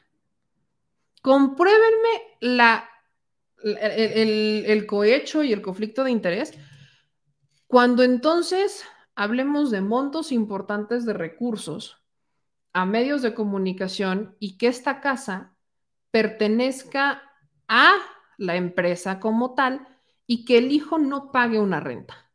Entonces pudiéramos empezar a hablarlo, pero se paga una renta, es una casa de no más de 4 millones que ni siquiera pertenece a la dueña, es del asistente, la relación entre ambos es muy larga, vaya, no sé cuántas veces habría que repetirlo para ver si alguien le entiende, para ver si le logran entender o al menos para ver si aquellas personas o mentes confundidas se empiezan a dar cuenta cuál es el verdadero conflicto de interés aquí. ¿Ok? Porque el verdadero conflicto de interés de estos medios es que dejaron de recibir miles de millones de pesos de forma adjudicados, porque no hacían licitación pública, adjudicados por el gobierno para mantener sus medios de comunicación porque como ya no reciben esos miles de millones de pesos, recortaron personal, tuvieron que empezar a trabajar. Imagínese usted nada más de eso qué cosa. Como el gobierno ya no les da esa cantidad de dinero, entonces ahora sí ya tienen que trabajar. Y tienen que buscar financiamiento a través de las redes sociales, perseguir la chuleta, etcétera, empresarios. Ese es el verdadero conflicto de interés. Y ese está comprobado. Ese es el conflicto de interés que está comprobado. Antes estaba el dinero, ahora ya no está. Cuando estaba el dinero, ni se les ocurría cuestionar cuánto dinero recibía un solo medio de comunicación. No se les ocurría, no había manera. ¿Cuándo lo empezaron a cuestionar? Cuando se fue Peña. Hasta que se fue Enrique Peña Nieto, es cuando los medios que recibían recursos de, de, Enrique Peña Nieto, de su administración, es cuando empezaron a cuestionarlo. ¿Por qué lo empezaron a cuestionar? Uno, porque en la mañanera el presidente publica la lista de los medios que fueron beneficiarios de la administración de, Enrique Peña Nieto. Dos, porque solamente una organización que fue Artículo 19 estuvo duro y dale con la ley Chayote. Entre 2017 y 2018, que fue toda la bronca de la ley Chayote, sobre todo en 2017, no había manera en que viéramos medios de estos que reciban recursos del presidente, de, de Peña Nieto, cuestionar la ley de comunicación social. No la cuestionaban. Es más, todavía no la cuestionan. Y yo sí cuestiono la ley Chayote. La ley Chayote se tiene que regular porque tienen que, o sea, tienen, ¿qué es lo que tienen que regular de la ley que dejó Peña para poder hacer esta entrega de dinero brutal? Y discrecional además, porque además está en la ley de comunicación social. O sea, lo peor es que se quejan de la adjudicación directa, cuando fue justamente lo que dejó Peña en la ley de comunicación social no se quejaron de las adjudicaciones directas en la ley que promueve la administración de Peña Nieto para comunicación social. No. No se quejaron, está en la ley. Ese es justamente el problema de la ley de comunicación social. que deberían, lo que se está pidiendo, lo que pide la Suprema Corte es las leyes secundarias de esa ley, en donde explican cómo y a quién le van a entregar ese dinero. ¿Cómo es, ¿Cuál es el criterio para entregarle el, el dinero a los medios de comunicación? O sea, por eso me sorprende que ellos se digan los santos periodistas, los periodistas de la Santa Inquisición, los santos patronos del periodismo mexicano, y que no logran entender o sea, están cuestionando que se adjudicaran directamente. Está en la ley que dejó Peña. El presidente no puede hacer nada. Es chamba de los diputados. El presidente no puede decir A, B, C, D, y ahora va a ser una ley. Él ya lo hizo con el dinero que él entregó. Los diputados tendrían que estar haciendo las leyes secundarias de la ley Chayote y no lo están haciendo. Ese sí es el problema. Pero qué bonito que se están evidenciando de esta manera. No se preocupen, voy a hacer un hilo con todos estos datos porque muchos de los que critican y están súper metidos con el tema no ven este programa, ni se me preocupen. Voy a subir el extracto con toda esta explicación y además voy a poner un bonito hilo de Twitter etiquetando todos estos medios y hasta me voy a aventar un video de TikTok, que ya no he hecho muchos, nada más para explicarles cómo está esta dinámica. ¿Por qué? A mí me sorprende que, no, la, no, no, cuestionen lo que sí se tiene que cuestionar. No sé. Son preguntas que, quedan quizás ahí, a la mitad, ¿no? Parece. Parece ser. Y cierro, cierro justamente eh, con el asunto del hijo del presidente también, ¿no? Porque el día de hoy, Proceso publica una nota, esto aquí es donde con esta cerramos, donde dice que el hijo del presidente, después de este escándalo de la casa de Coyoacán, se fue de México. Y suben esta serie de fotos en donde publican que el hijo del presidente había abandonado México en un vuelo rumbo a Barcelona. Informaron a proceso eh, pasajeros del vuelo que habrían captado las imágenes. En la primera se alcanza a ver, la voy a hacer más grande, pues sí se, alcanza a ver un poco este, al hijo del presidente con, uno de sus hijos. En una de las siguientes imágenes, entonces ya se ve a la esposa del, hijo del presidente, José Ramón, con otro pequeñito en sus brazos, aquí en, este, en el avión. ¿Cuál es el acto 2 después de esto?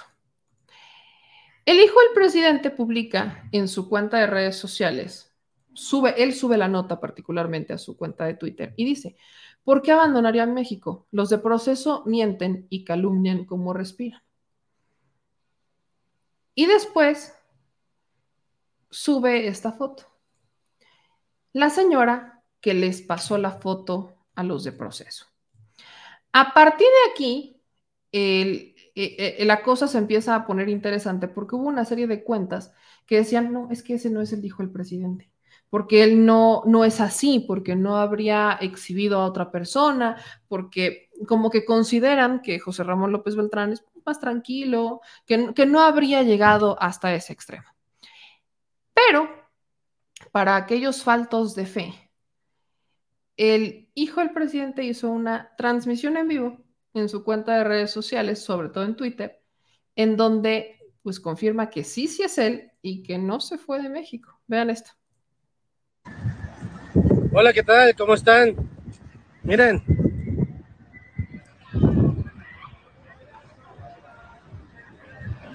En la mejor ciudad del mundo.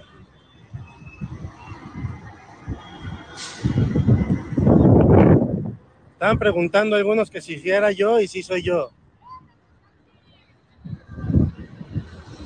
¿Puedes sostener por favor la cámara?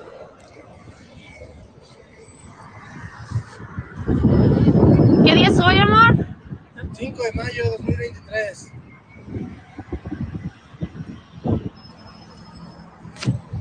Saludos. Miren. Cielo.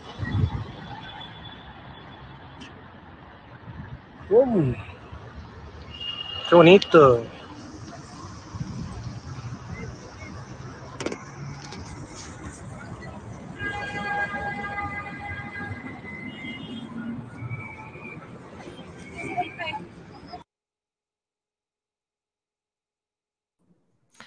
Entonces no se fue. No se fue. Ahora, esas fotos pudieron haber sido de hace mucho, de hace poco, desconocemos, o sea, des- o sea, el hijo del presidente sabe quién tomó esas fotos, pero no se fue, pues ahí está, está en México. Eh, eh, el misterio de si se fue o no se fue, creo que queda resuelto con esto. Y aquí todavía sube una foto, ¿no? Sube la foto. siento que es como, fue como la verificación, ya saben, que te piden luego los bancos o las aplicaciones de manda un video diciendo tres palabras. creo que te las pide el SAT. El SAT también pide video de verificación. Parece que estamos hablando con un video de verificación para ver si sí eso no es. Él no es funcionario público. Yo les voy a explicar, ya lo he dicho muchas veces, pero hay muchos que dicen es que antes cuestionaban a los hijos de los presidentes y por qué ahora estos no los quieren cuestionar. Es muy básico. Yo cuestiono al que recibe recursos públicos. Los hijos de Enrique Peña Nieto vivieran, vivían en Los Pinos.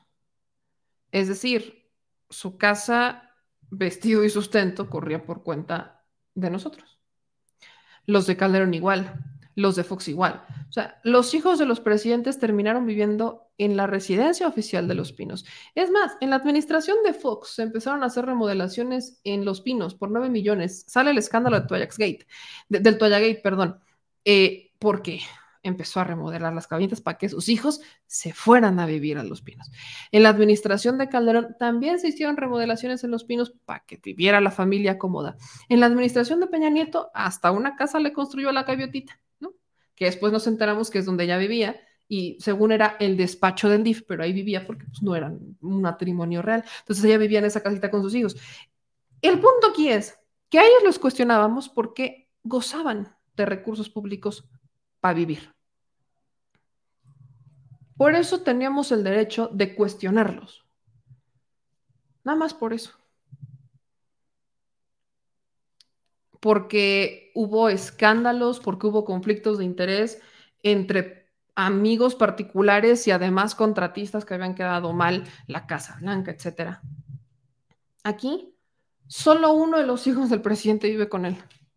Y es el más chiquito. ¿Qué le vamos a cuestionar? ¿Que toma leche al pura y no lala?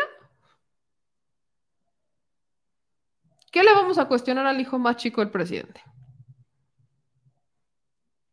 Les podemos cuestionar que hayan remodelado donde van a vivir porque solamente se movieron al Palacio Nacional, donde ya existía un departamento adecuado y ahí se mudaron.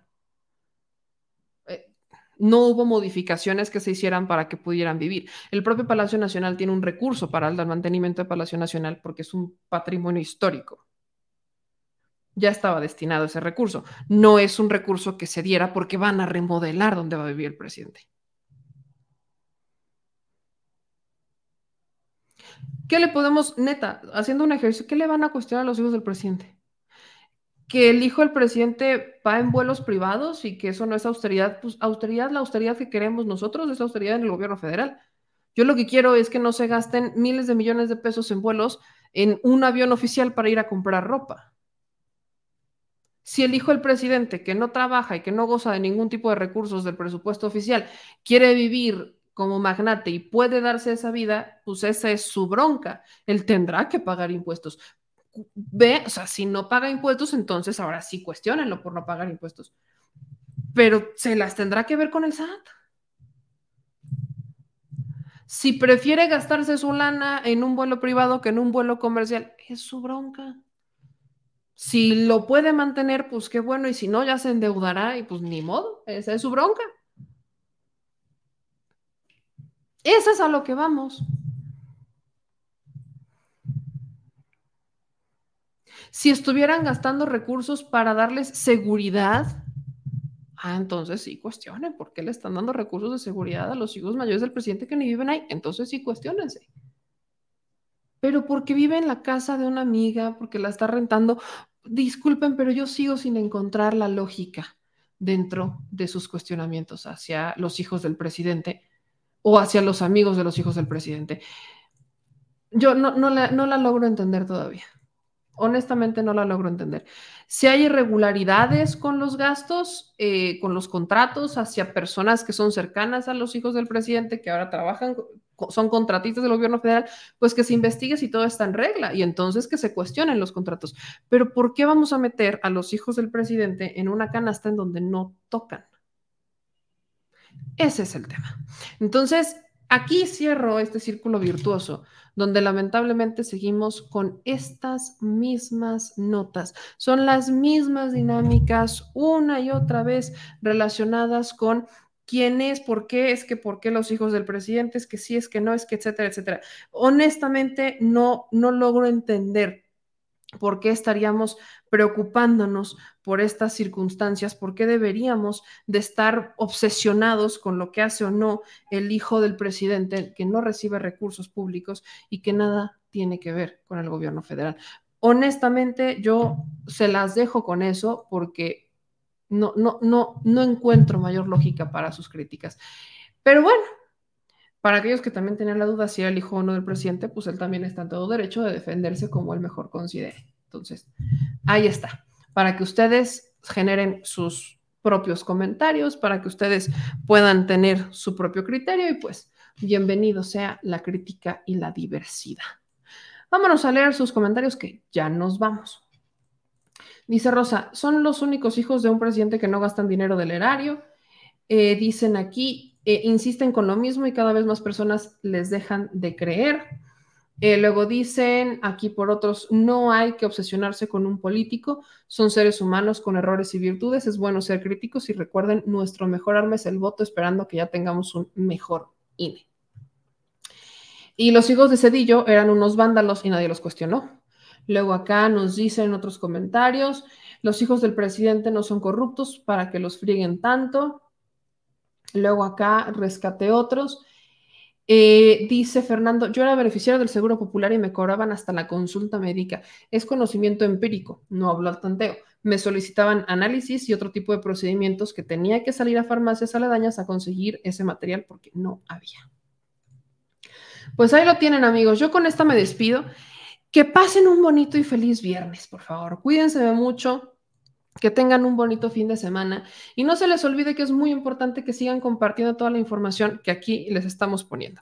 Suscríbanse, compartan, dejen sus comentarios, opinen, generen debate, pero siempre del lado del respeto.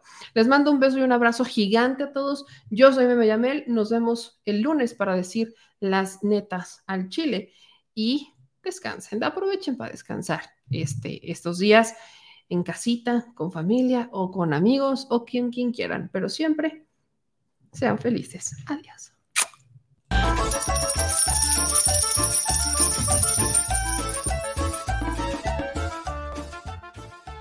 Al Chile. Recuerda que una forma de apoyar nuestro proyecto e impulsarnos a generar más y mejor contenido es a través de los superchats en nuestras transmisiones en vivo. Solo tienes que dirigirte al recuadro donde escribes mensajes, darle clic al símbolo de moneda, colocar los datos de tu tarjeta bancaria, el monto a donar y de forma inmediata se verá reflejado en un recuadro de color con el mensaje de tu preferencia. Otra manera, por si no nos alcanzas a ver en vivo, es ir a la descripción de nuestro video de YouTube, darle clic a la liga de PayPal y repetir el proceso como en los superchats. Ese recurso llegará directo a nuestra cuenta bancaria. En Facebook también puedes apoyarnos de forma mensual. En el inicio de nuestra página encontrarás el botón Quiero colaborar. Ahí podrás adquirir una membresía que nos impulsará a seguir combatiendo la infodemia desde esta plataforma. Y si eres de los que no confía en la tecnología, puedes hacer un depósito o transferencia a nuestro número de tarjeta Banamex, desde cualquier establecimiento, banco y hasta tu aplicación móvil. Anótalo el número es 4766-8415-9203-0897. Recuerda, esto es completamente voluntario. Y es una forma de apoyar e involucrarte más con este proyecto independiente. Hazlo tuyo y comparte.